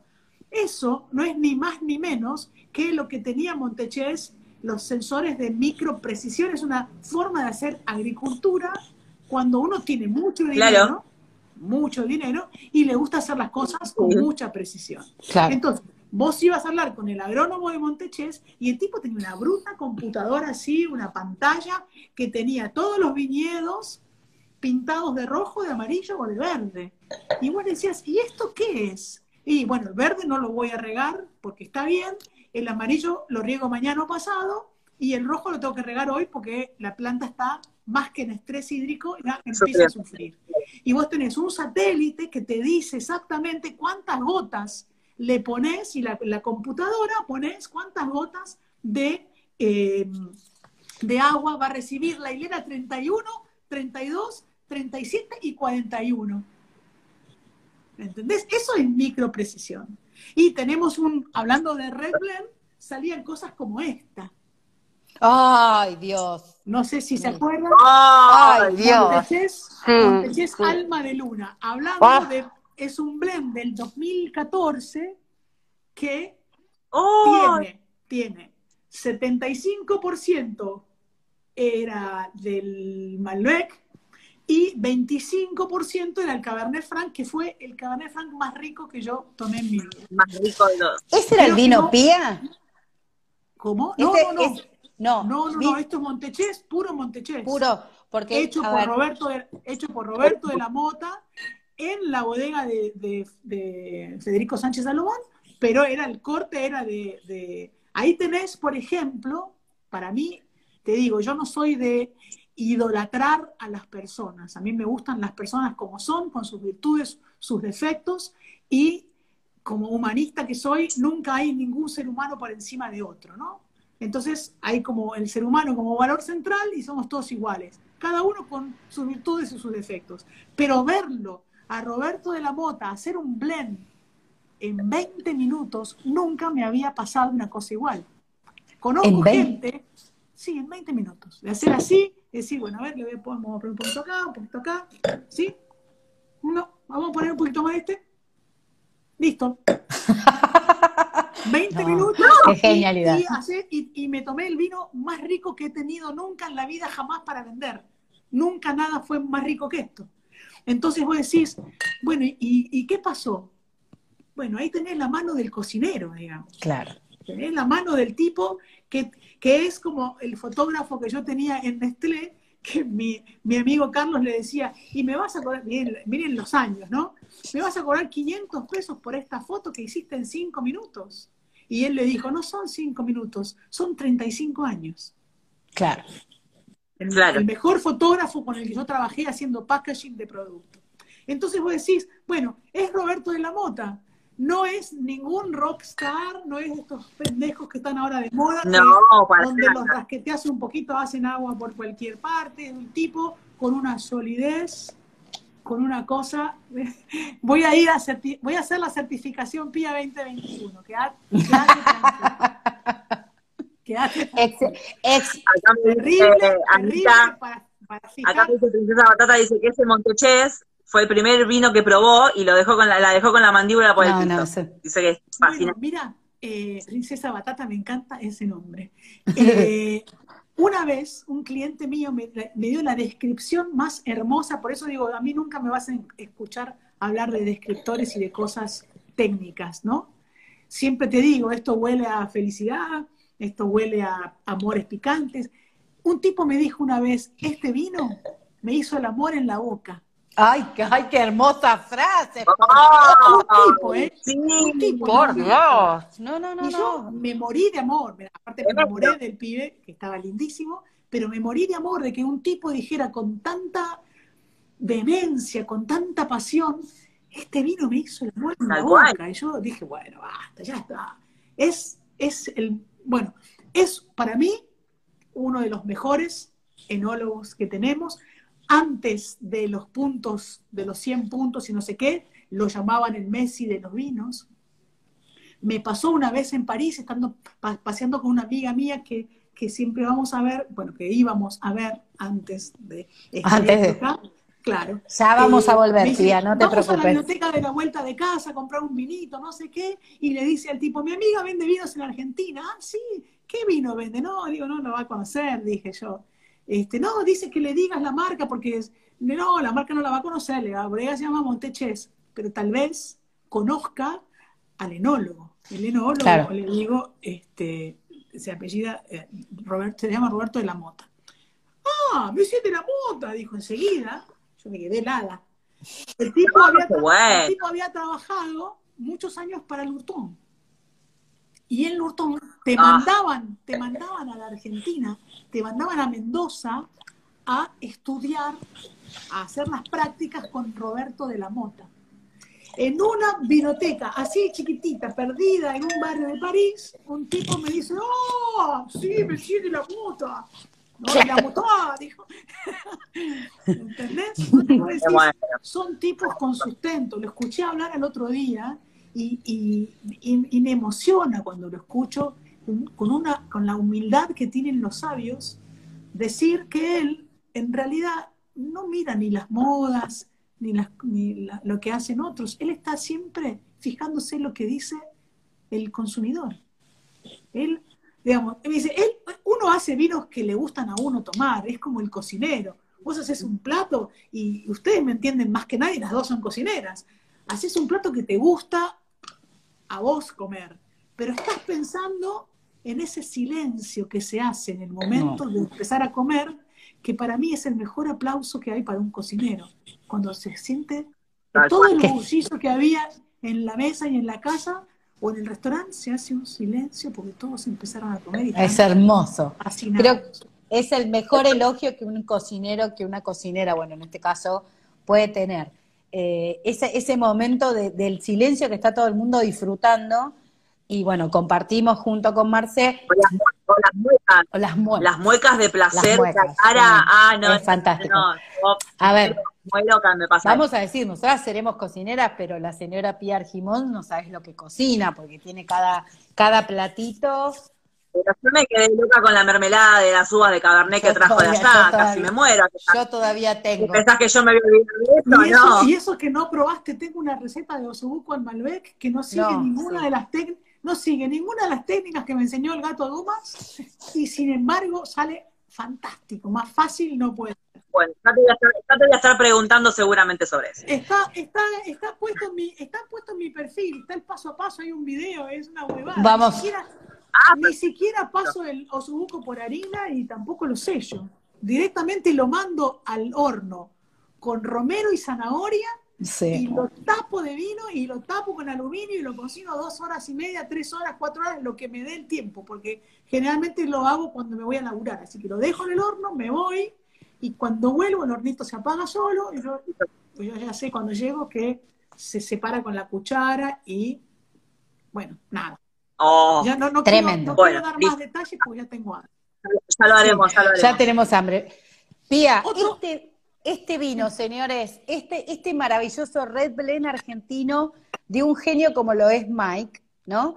Fanático de los deportes extremos, vamos a volver a hablar, vamos a hablar un poco de Mike y, ya nos vamos a meter un poco en la, en la era de la criptomoneda, porque realmente ha sido un gran precursor. Yo voy a contar mi experiencia cuando lo conocí por primera vez. Como ya lo dije, eh, Pía es mi, mi wine madrina, para mí es así.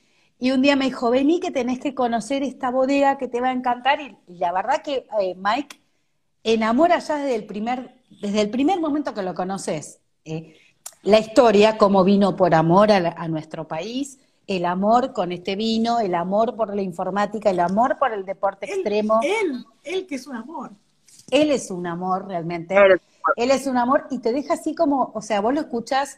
Realmente yo cuando lo escuché la primera vez no entendí un corno, eh, voy a decir, no entendí una goma, la tengo a la gente de Finca La Lucia ahí, que me va a sacar a, me va, me va, me va, me va a sacar. Sí, está, está, está por ahí. Le mando un beso que me va a sacar a relucir el episodio con Roberto Romano, que eso se desmadró cuando hablé de la goma y se pudrió todo.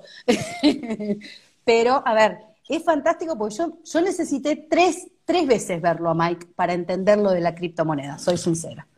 Porque vos lo escuchás, sí, sí, aparte venís tomando el vino, disfrutando el vinazo, de golpe te traen un osobuco al Malbec que hace la genia de Pía, ¿entendés? Si estás hablando, y el chabón de golpe te empieza a hablar de que quién es el que eh, regula el precio del vino, y a raíz de ahí es como que él te, empieza, obviamente, él es un informático, sabe de esto, eh, yo estoy hablando en ruso en este momento, cuando hablo de informática es lo mismo que ruso para mí, eh, y ahí es donde él entra a decir que una criptomoneda tiene este respaldo, ¿verdad?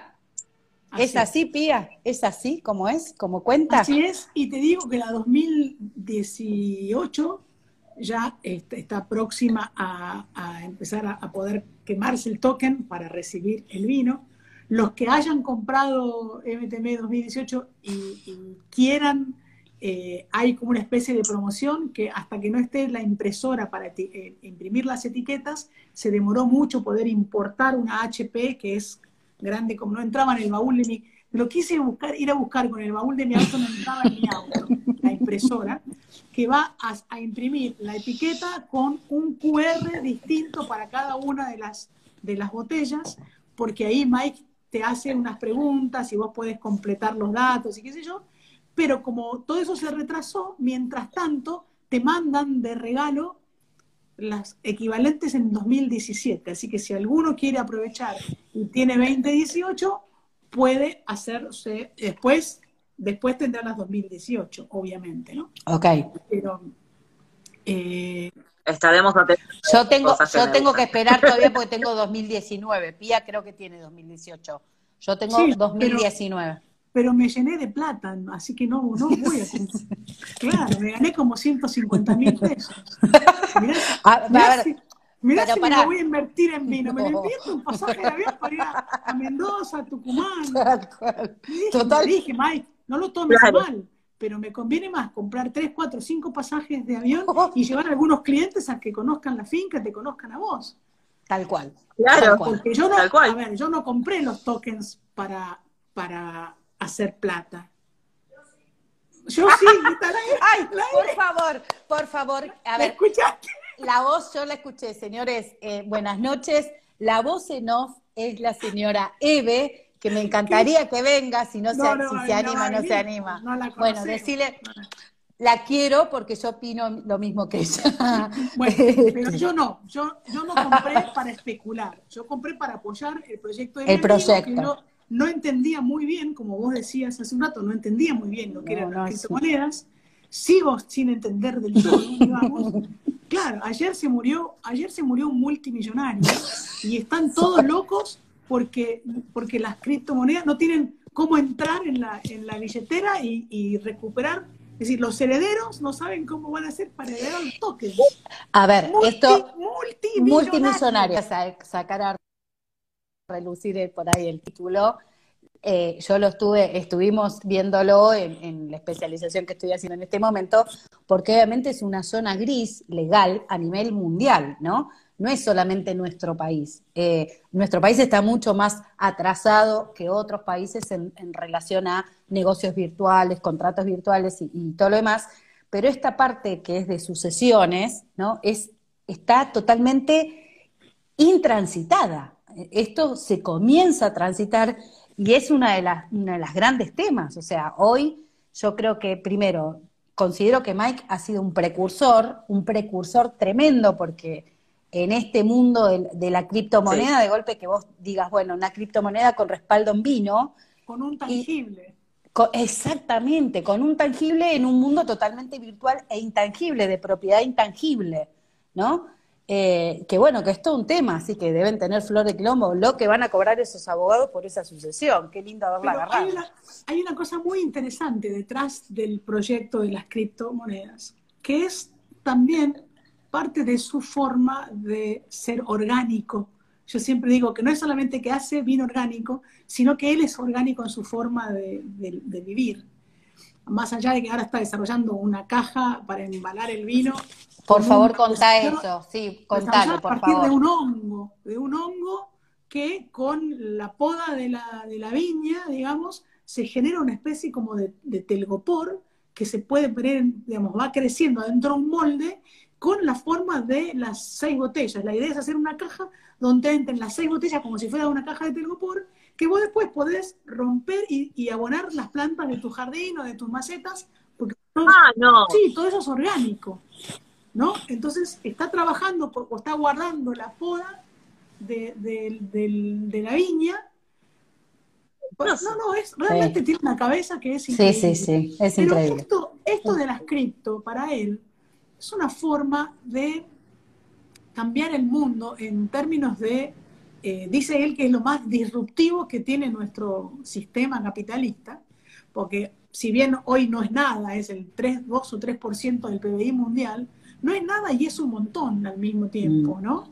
Tal cual. Pero, pero digamos, con las criptomonedas yo podría, por ejemplo, no sé, pagarles a ustedes un servicio de degustación en un evento privado sin tener que pagarle al banco una comisión por mandarte la plata, ni ustedes pagar una comisión al banco de ustedes por recibir la plata. Es decir, tendrían la plata en su teléfono de manera instantánea sin pasar por ningún intermediario.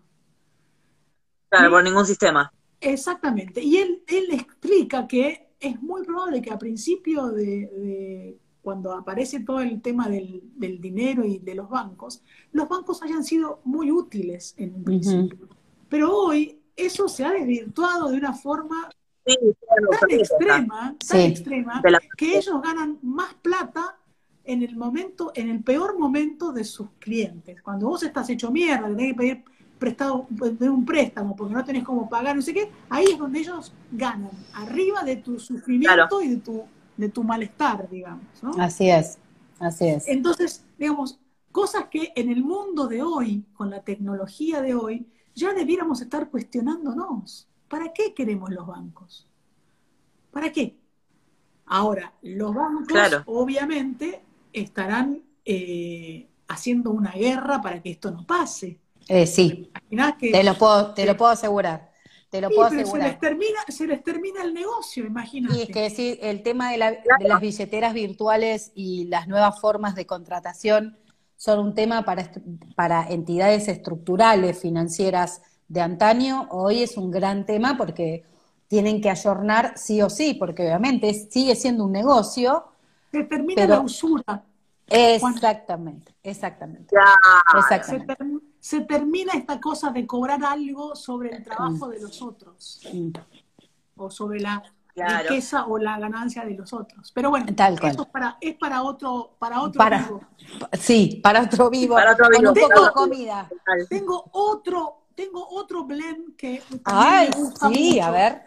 Porque, a ver, este que les decía de Montechés, que tiene Malbec Cabernet Franc, para mí es un poco como eh, el blend del nuevo mundo. Me parece que es un blend que vino para quedarse, con distintos porcentajes. En Siete Vacas, por ejemplo, tengo uno 50% Malbec, 50% Cabernet Franc, que es mortal. Pero mi amiga Agostina y su marido, los que hacen Wines of Sins, los vinos Los chicos- Los chicos del Canarí, vamos a contar que ellos son los que tienen ese rosado de Canarí maravilloso, Ay, qué rico. maravilloso, maravilloso, y tienen esta, uy, qué lindo este Tienen la blend. línea de Avaritza, la línea alta. Pensá que al principio ellos eran los chicos de Avaritza. Después se armó toda la movida de los vinos del pecado y aparecieron otros pecados. Pero al principio los conocían o por los chicos del Canarí o por los chicos de Avaritza. Y hay tres etiquetas en la línea alta que son los Gran Reserva.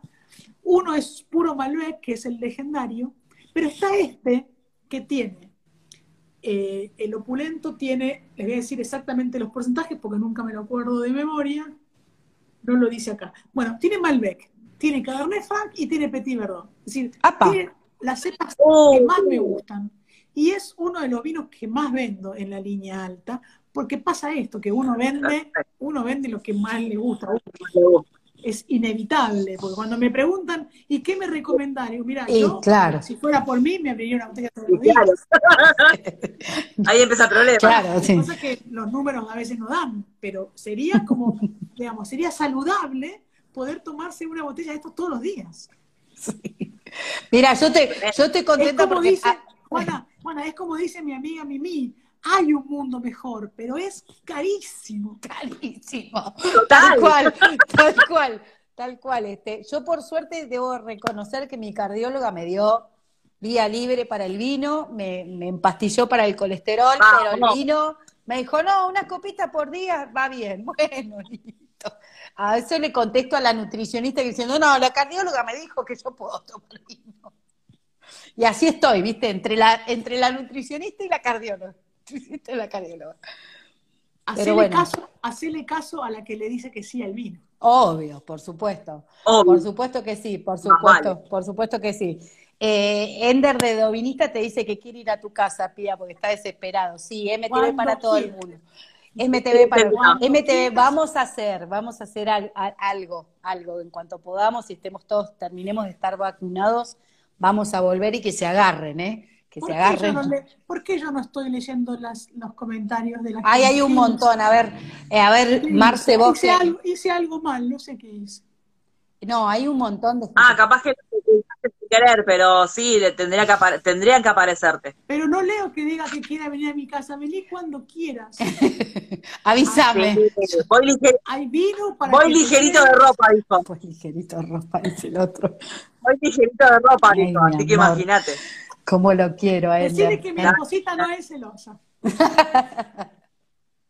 que le mandamos un beso enorme a Eve. Este, pero bueno, volvemos al MTV. Qué linda charla, amiga. ¿Vos qué decís? Una noche maravillosa de domingo. Fantástica. ¿No se me fue un poco la mano con toda la huevada? No, nada, nada, nada. No dijiste ninguna borrada. Ninguna borrada. Bueno, no, dijimos, no dijimos quién hace la finca, y eso no es un tema menor. La finca la hace Juan Antonio Argerich, mi hermano mayor. Aunque él insista en decir que es mi hermano menor, que es mi hermano menor. No es verdad. no, no le crean. Es mi hermano mayor. Le mandamos un beso enorme a Juan. Lo queremos un montón a Juan. Sí, hace un montón, hace un montón que no sé nada de él. Ayer estaba pensando en escribirle. Pero nada, para mí es uno de los agrónomos que más sabe de, fincas.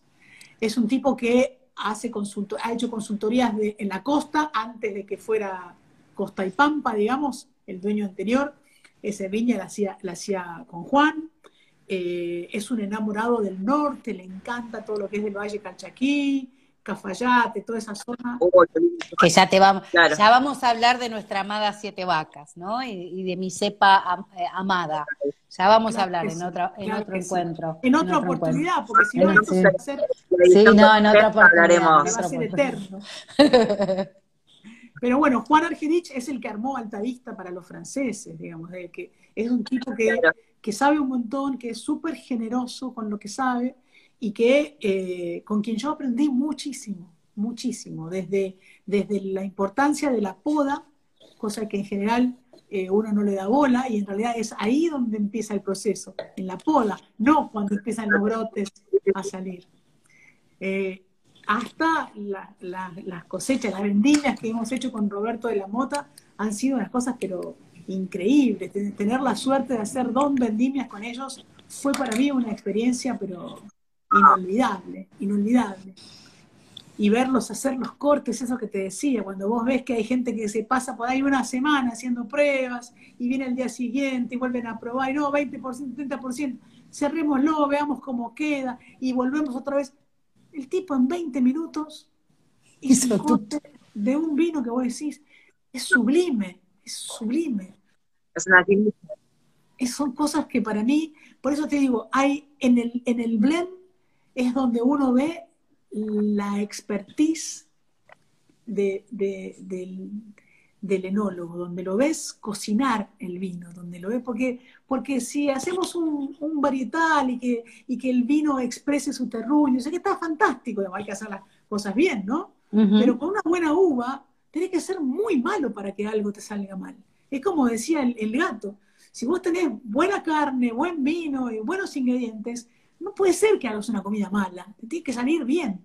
Nada puede salir. Ahora, si la carne es dura y pusiste un, vino que estaba picado, en lugar de poner, no, lo voy a guardar porque está picado y lo voy a guardar para cocinar. ¿Por qué vas a guardar un vino picado para cocinar? Tiralo el vino que está picado y para cocinar usa un vino bueno. Claro. ¿No? Esas cosas que, que él siempre me decía, el vino que llevas a la mesa es el vino que le pones a la comida. Y además es el vino que empezás a, tomar vos mientras cocinás. Cocinás. Esa, copa de vino que no tiene desperdicio, que no se compara con nada, que no es igual a la que tomás con los amigos o con la familia en la mesa.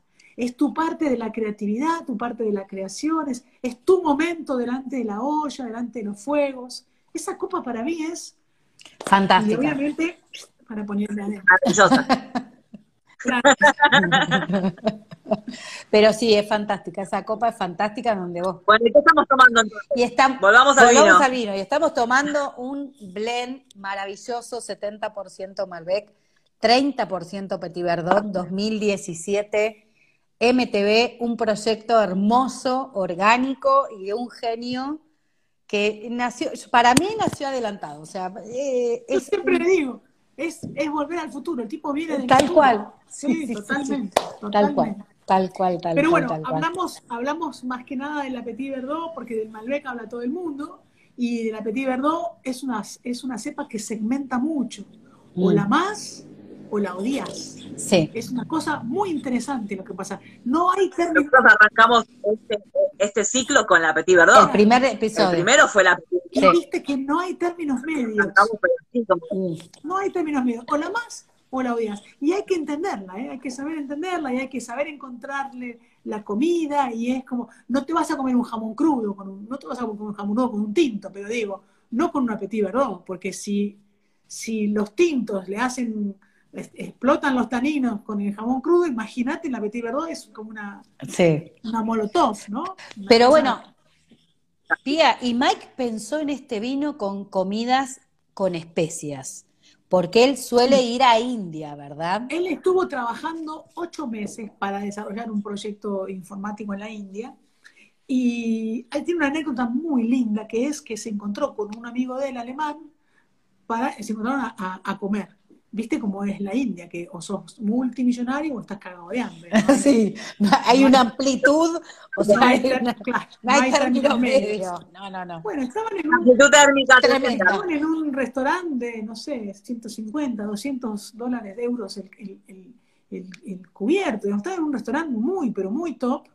Y su amigo venía muy contento con una botellita de un Riesling alemán para compartir con Mike empiezan, a comer, bla, bla, bla, bla, bla, empiezan a charlar, no sé qué. Vuelve a tomar el vino y le dice, llama al mozo porque nos cambiaron el vino. ¿Cómo te van a cambiar el vino? Le dice, Mike, estamos en este lugar tan espectacular, ¿cómo nos van a cambiar el vino? Llama al mozo, el mozo se acerca, levanta el cristal, le vuelve a servir en la copa, el vino era exactamente el mismo, era el Riesling alemán que su amigo había traído, pero claro, al lado de la comida, el vino lo había hecho pelota. Pelota. Destruido. Entonces, ahí, ahí fue que nació, eso fue el germen del MTV. Dijo, yo voy a hacer un vino que sea una quilla, que se les clave en el paladar.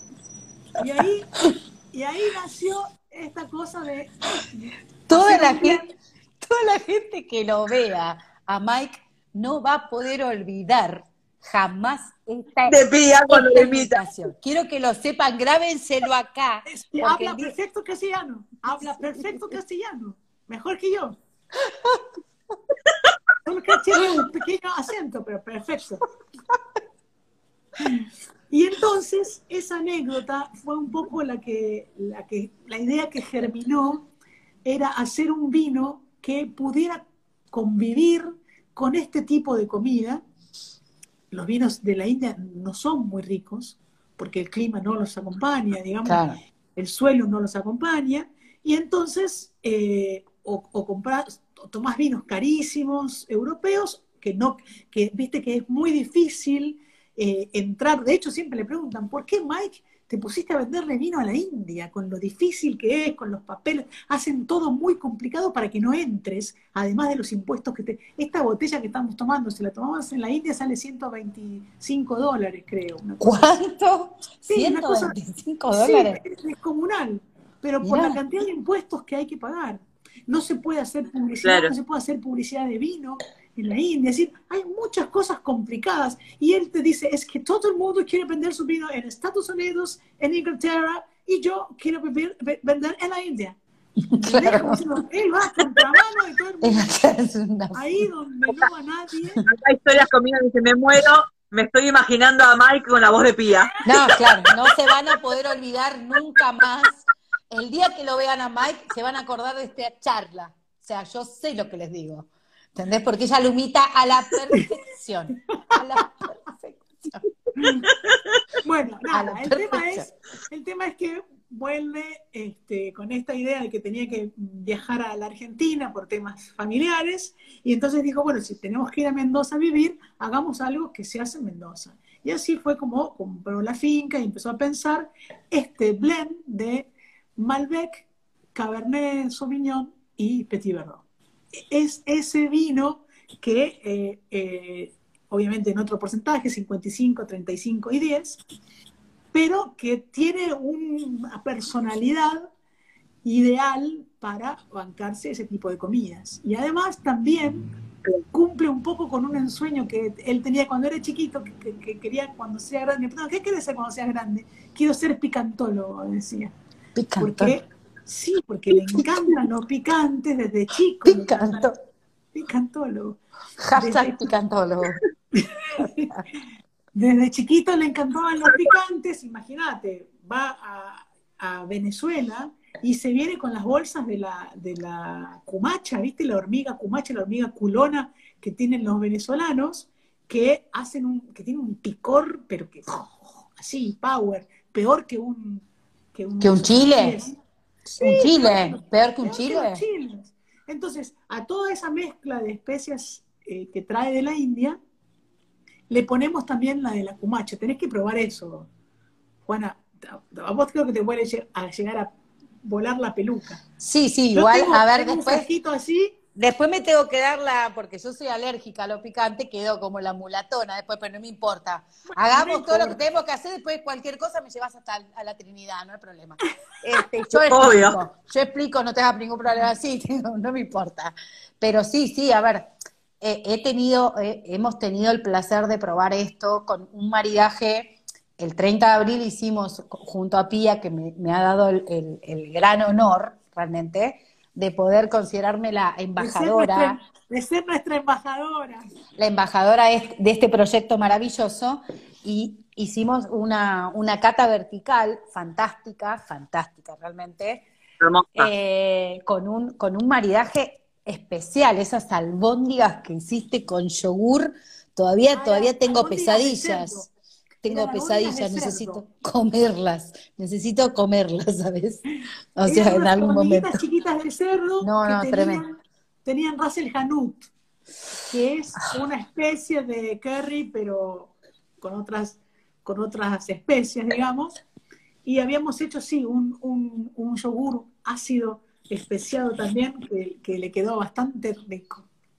Y la mousse, y esa crema de, de zanahoria eh, también. O sea, realmente le... Esa, ah, no, esa en realidad, Marci, vos me vas a, me parece que me vas a dar la razón.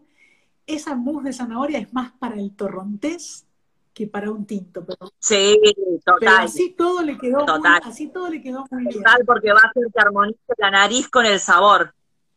más que nada. La dulzura de la zanahoria y toda esa cosa especiada es como parecido a, lo que pasa con la humita, lo que pasa con el choclo. Ay, sí. Que, al torrontés le va muy bien.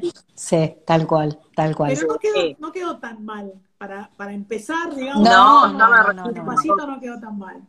No, a ver, en casa, eh, acá en casa hay un plato que es el pollo, pollo champiñón, eh, como un clásico. Es una de las variantes de esas, de esas clases de, en gastronomía, ¿viste? Cuando vas a practicarla, porque la, te las ex, te las toman en las pruebas de gastronomía, en la escuela de gastronomía, y acá quedó en casa como, como algo, eh, por cualquier cosa, bueno, no sé qué hacer, pollo champiñón.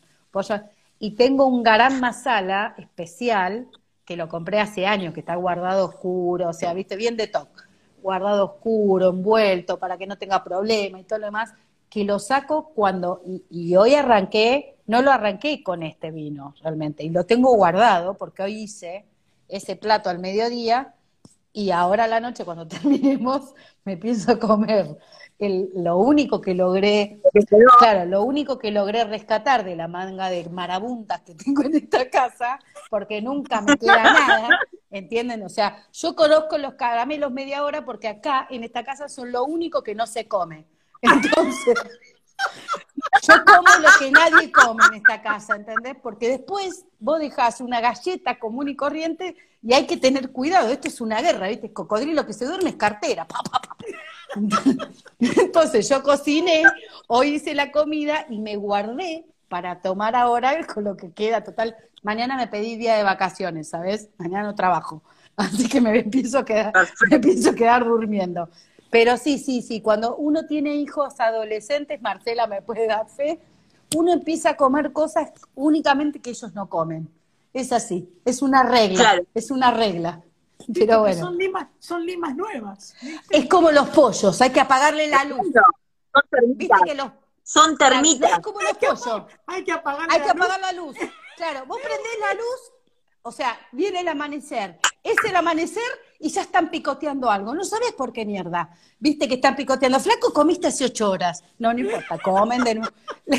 El, el deporte de abrirle heladera. Hace diez minutos. Hace diez minutos abrí la heladera y digo, ay, ¿qué puedo comer? Pero si acabas de, comer. Hacer la digestión. No, pero como que me, quedo con ganas de algo. Hay que apagar la luz, hay que apagar la luz. Gente, hijos adolescentes, se, se apaga y se prende la luz. Es de la única, mira, me, me, encanta porque todos se ríen y dicen, langosta, sí, sí. Es una de las siete plagas. es las siete plagas. Nos tendrían que haber. Tal cual. Nos, tendrían que haber eleccionado en el manual de madres, que nunca llegó. ¿Saben? El manual. Claro. Que esto a esta edad es así. Pero bueno, eh, realmente es un vino, voy a volver a ponerme seria.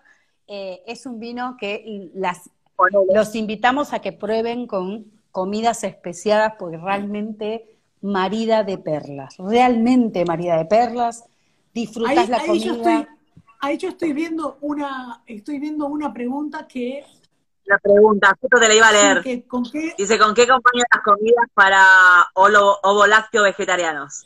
claro. Bueno, por ejemplo, ah. este, este vino a mí me encanta. El otro día fuimos a comer a un, a un lugarcito nuevo que hay acá en Villa Crespo que se llama Chiu, que se los recomiendo, sobre la calle Loyola. ¿Hiciste el de los hongos? El de la foto de los hongos. Ah, sí, me enamoré de los hongos. Por favor, el paté de hongos, el paté de hongos increíble, todo, todo vegetariano. Eh, tienen como unos platitos que te sirven, paté de hongos, un cottage riquísimo, hay eh, mucho picle de hinojo, picle de pepino, muchas cosas muy especiadas. Las pizzas son mortales. Nosotras comimos unos como hacen los, catalanes, que Mike lo hace en la finca, a veces lo hace Santos, que cocinan los puerros envueltos en, papel de diario ahí en la, tierra, en las brasas, y, o, en, aluminio, como quieras, y eso se come sobre como si fuera un colchón, una, salsa romescu, esa típica salsa oh. catalana, que tiene oh, almendras, tomate, morrón, este, bueno, no sé, mortal, y arriba de eso venía como si fuera un, un, crocante de arroz negro. ¿Cómo? Oh. explicar la bomba que era ese plato, la baña cauda espectacular. Acá pregunta Cinca de Lucy, Loyola y qué? Loyola, la, el lugar. y media antes de, antes de Juan B. Justo. Es Villa Crespo. Si buscan Chibú, Chibú eh, Restó o algo así en las redes va a aparecer enseguida. Eh, les digo, ah, lo puso con Q, puede ser. ¿Cómo? Q, puede ser. Que U I U. H U I. Chu. Ah, ahí va. Chui, chu, chui, Después yo, yo, voy a compartir una historia en, Beodas y te voy a, etiquetar así vos también la puedes ah, compartir. Ah, lugar. porque ella lo subió. Muy, Dale. muy, muy lindo. Es, tiene una, es como un tinglado con techo muy alto, todo abierto, no tiene pared y después sigue todo un jardín. Entonces vos podés comer al aire libre, con esas, esas columnas de fuego, o bajo ese tinglado, bajo ese techo, eh, dos hornos a leña con, la, con el fuego encendido, brutal, las pizzas que son, creo que lo que más vi salir fueron pizzas. Pero, esos, pero esos puerros es también de los platos que más, que más salen. Y con el MTV quedó fantástico. Mejor con el MTV que con el Siete Vacas. Llevé los dos para que hubiera para todos los gustos y a mí me gustó mucho con el, el, Petit Verdot, me parece que va como muy bien con cualquier comida este, vegetariana o, o lácteo vegetariana, este, porque en general esa comida es muy sana, pero muy sabrosa, viste que el paté, por ejemplo, no dejen de pedir el paté de hongos, porque no, no, no, es, la vida es un antes y un después de ese paté de hongos. Vamos a organizar una salida, este, hablame de vino, de vino con una beoda, ya estoy hablando boludeces, eh, hablame de vino con una, con una beoda, sí. Además tenés ahí las bolsas, tenés ahí las bolsas con el cultivo de los hongos, los tomates, por ejemplo, están en una finca de Mendoza, tienen la trazabilidad de todos los ingredientes que, que, qué rico, qué rico. Vayan, la carta de vinos. Yo hago paté de hongos y trabajo con una productora que tiene las bolsas composteras, que son unas bolsas donde vos podés armar el compost después de lo que vas desechando y eso después lo usás como abono para las plantas. Claro. Ah, bueno. Ya no, hay una movida muy interesante con el tema de los vegetales y con el tema Listo. Eh, vamos a ir cerrando. Eh, voy a publicar quédense tranquilos, fin de semana que viene vamos a ir al lugar eh, y voy a, voy a necesitar que me vayan diciendo quién quiere venir. Ya Ender lo anoté. Marce, ya estás, obviamente. Sí, ya está, le obvio. decimos a pie, o sea, les copamos el lugar para ir a comer hongos. Me encanta la idea de decir, che, voy a ir a comer hongos. Puede sonar. ¿Qué tipo de- Pero estos son comestibles. ser lo que claro, sea. claro. Ahí Adriana me está preguntando, creo que es Chiu o Chui, pero Chiu. Pero si le preguntás a Piki, Ahí estaba, eh, es Choi, eh, es Chui y es Loyola 1250. Ahí estuvieron, pasaron la Ah, dirección me todo. encanta, me Ya encanta. estuvieron todo. Adri, si le preguntás a Piki, fue Piki la que me, la que descubrió el lugar y me dijo, anda a Chui, que es mortal. Ay, mira, tenemos un montón, ¿eh? Vamos a ir en excursión al lugar. Tanto diciendo Avisen- yo voy, organicen. Ah, un dato, un dato que no es menor, no aceptan reservas.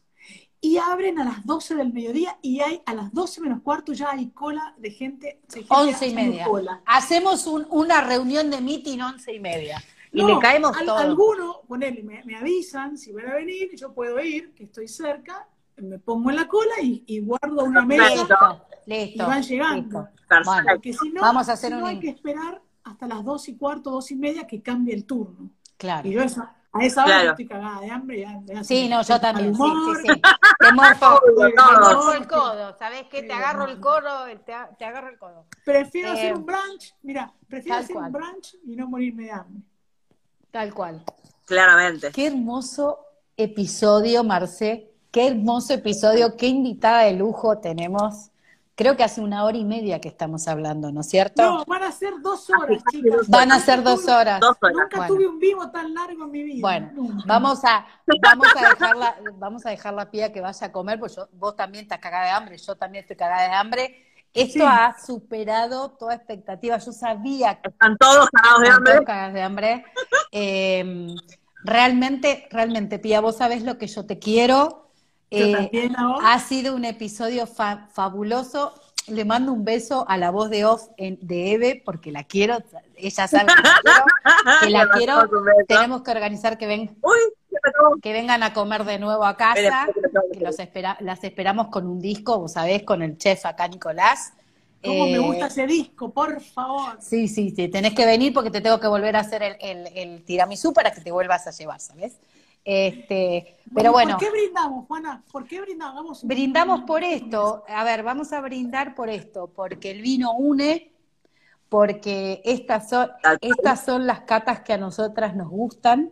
Contar de esto, o sea, el vino ha logrado que estas tres personas que ustedes ve- ven en este momento puedan charlar, se conozcan gracias a esto, gracias a esta maravillosa bebida eh, que realmente una vez uno una vez que ingresa a este mundo no puede no puede volver, no puede salir, no se puede volver a salir y está fantástico eso. Así que chinchín por la amistad, hago así, chinchín por la amistad, Chinchín. chinchín por el primer episodio. Chinchín con mal con la voz de Pía. La- Acá pusieron. Así, chinchín, tenés que brindar con la voz de, de Mike, eh, Pía, necesitamos. que por favor. Pide el público. Yo quiero brindar por él, quiero brindar por Mike porque, porque él hace de, de este mundo algo mejor. Tal cual. Con, con todo lo que hace, con, con todas las cosas que hace, intenta cambiar el mundo a su manera. Y hola Moni. Y, y la verdad es que para mí es, es, es un gran amigo, yo lo amo mucho, es un gran inspirador porque Sí. porque te dan ganas de ser mejor persona cuando, cuando ves gente que respeta así la vida, las personas, las cosas, eh, da para otro vivo más, para Sí. hablar de él como Sí. persona. La verdad Sí, que sí. Vamos a hacerlo, vamos a hacerlo, podemos hacerlo. Podemos hacer lo que se nos canta el ORT. Eh, porque estamos en- dentro de protección. ¿Estamos dentro de protección al menor? No, no puedo, no puedo boludear mucho. Sí, todavía. Sí, bueno, Sí, todavía sí. No, todavía no. lo puedo- Pero ya con todo lo que puedo dijimos, ya está. Lo puedo certificar. si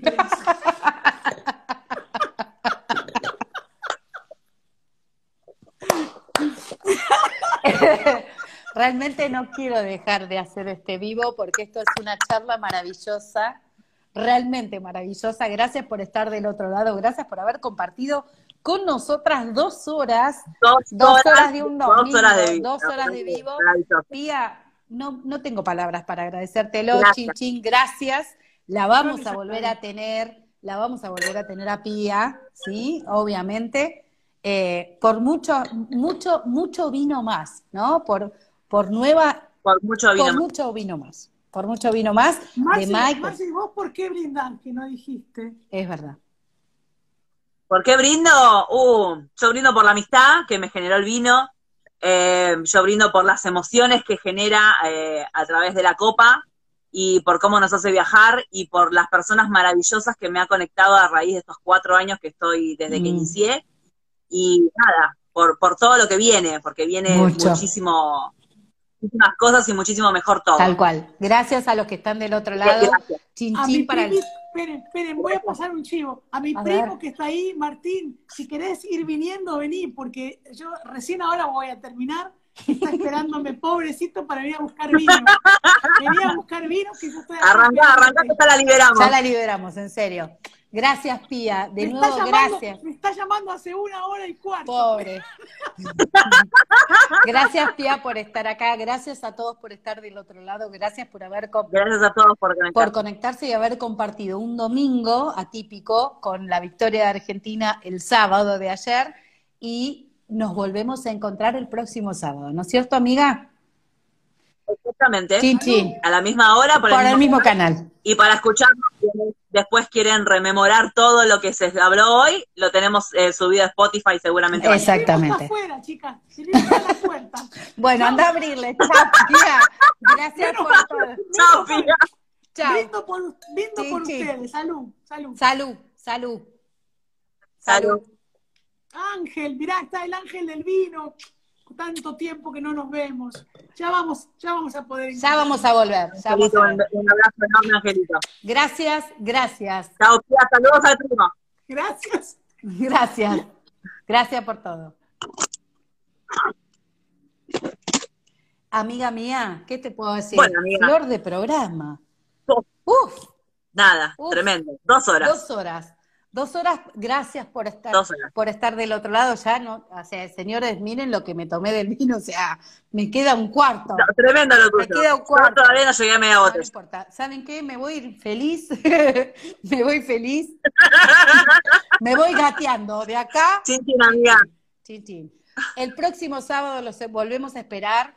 Los esperamos de nuevo con un nuevo episodio para divertirnos, para hablar de lo que más nos gusta, que es esto, es esta bebida, la bebida nacional, nuestra bebida, nuestra pasión. Gracias por estar del otro lado, Marce. Gracias como siempre. Gracias por estar del otro Nos lado. vemos el próximo sábado. Chao. Hasta luego.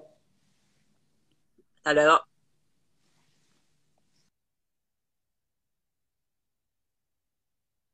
Bueno, muchísimas gracias a todos. Hay muchas personas que no pudimos saludar, que eh, nada para las tres, gracias por tanto. Eder, tremendo lo tuyo. Habrá más certificaciones seguramente. Y nada, ya saben que lo pueden encontrar, obviamente queda subido al video de IGTV y después lo van a encontrar en Spotify. Muchísimas gracias a todos. Hasta la próxima.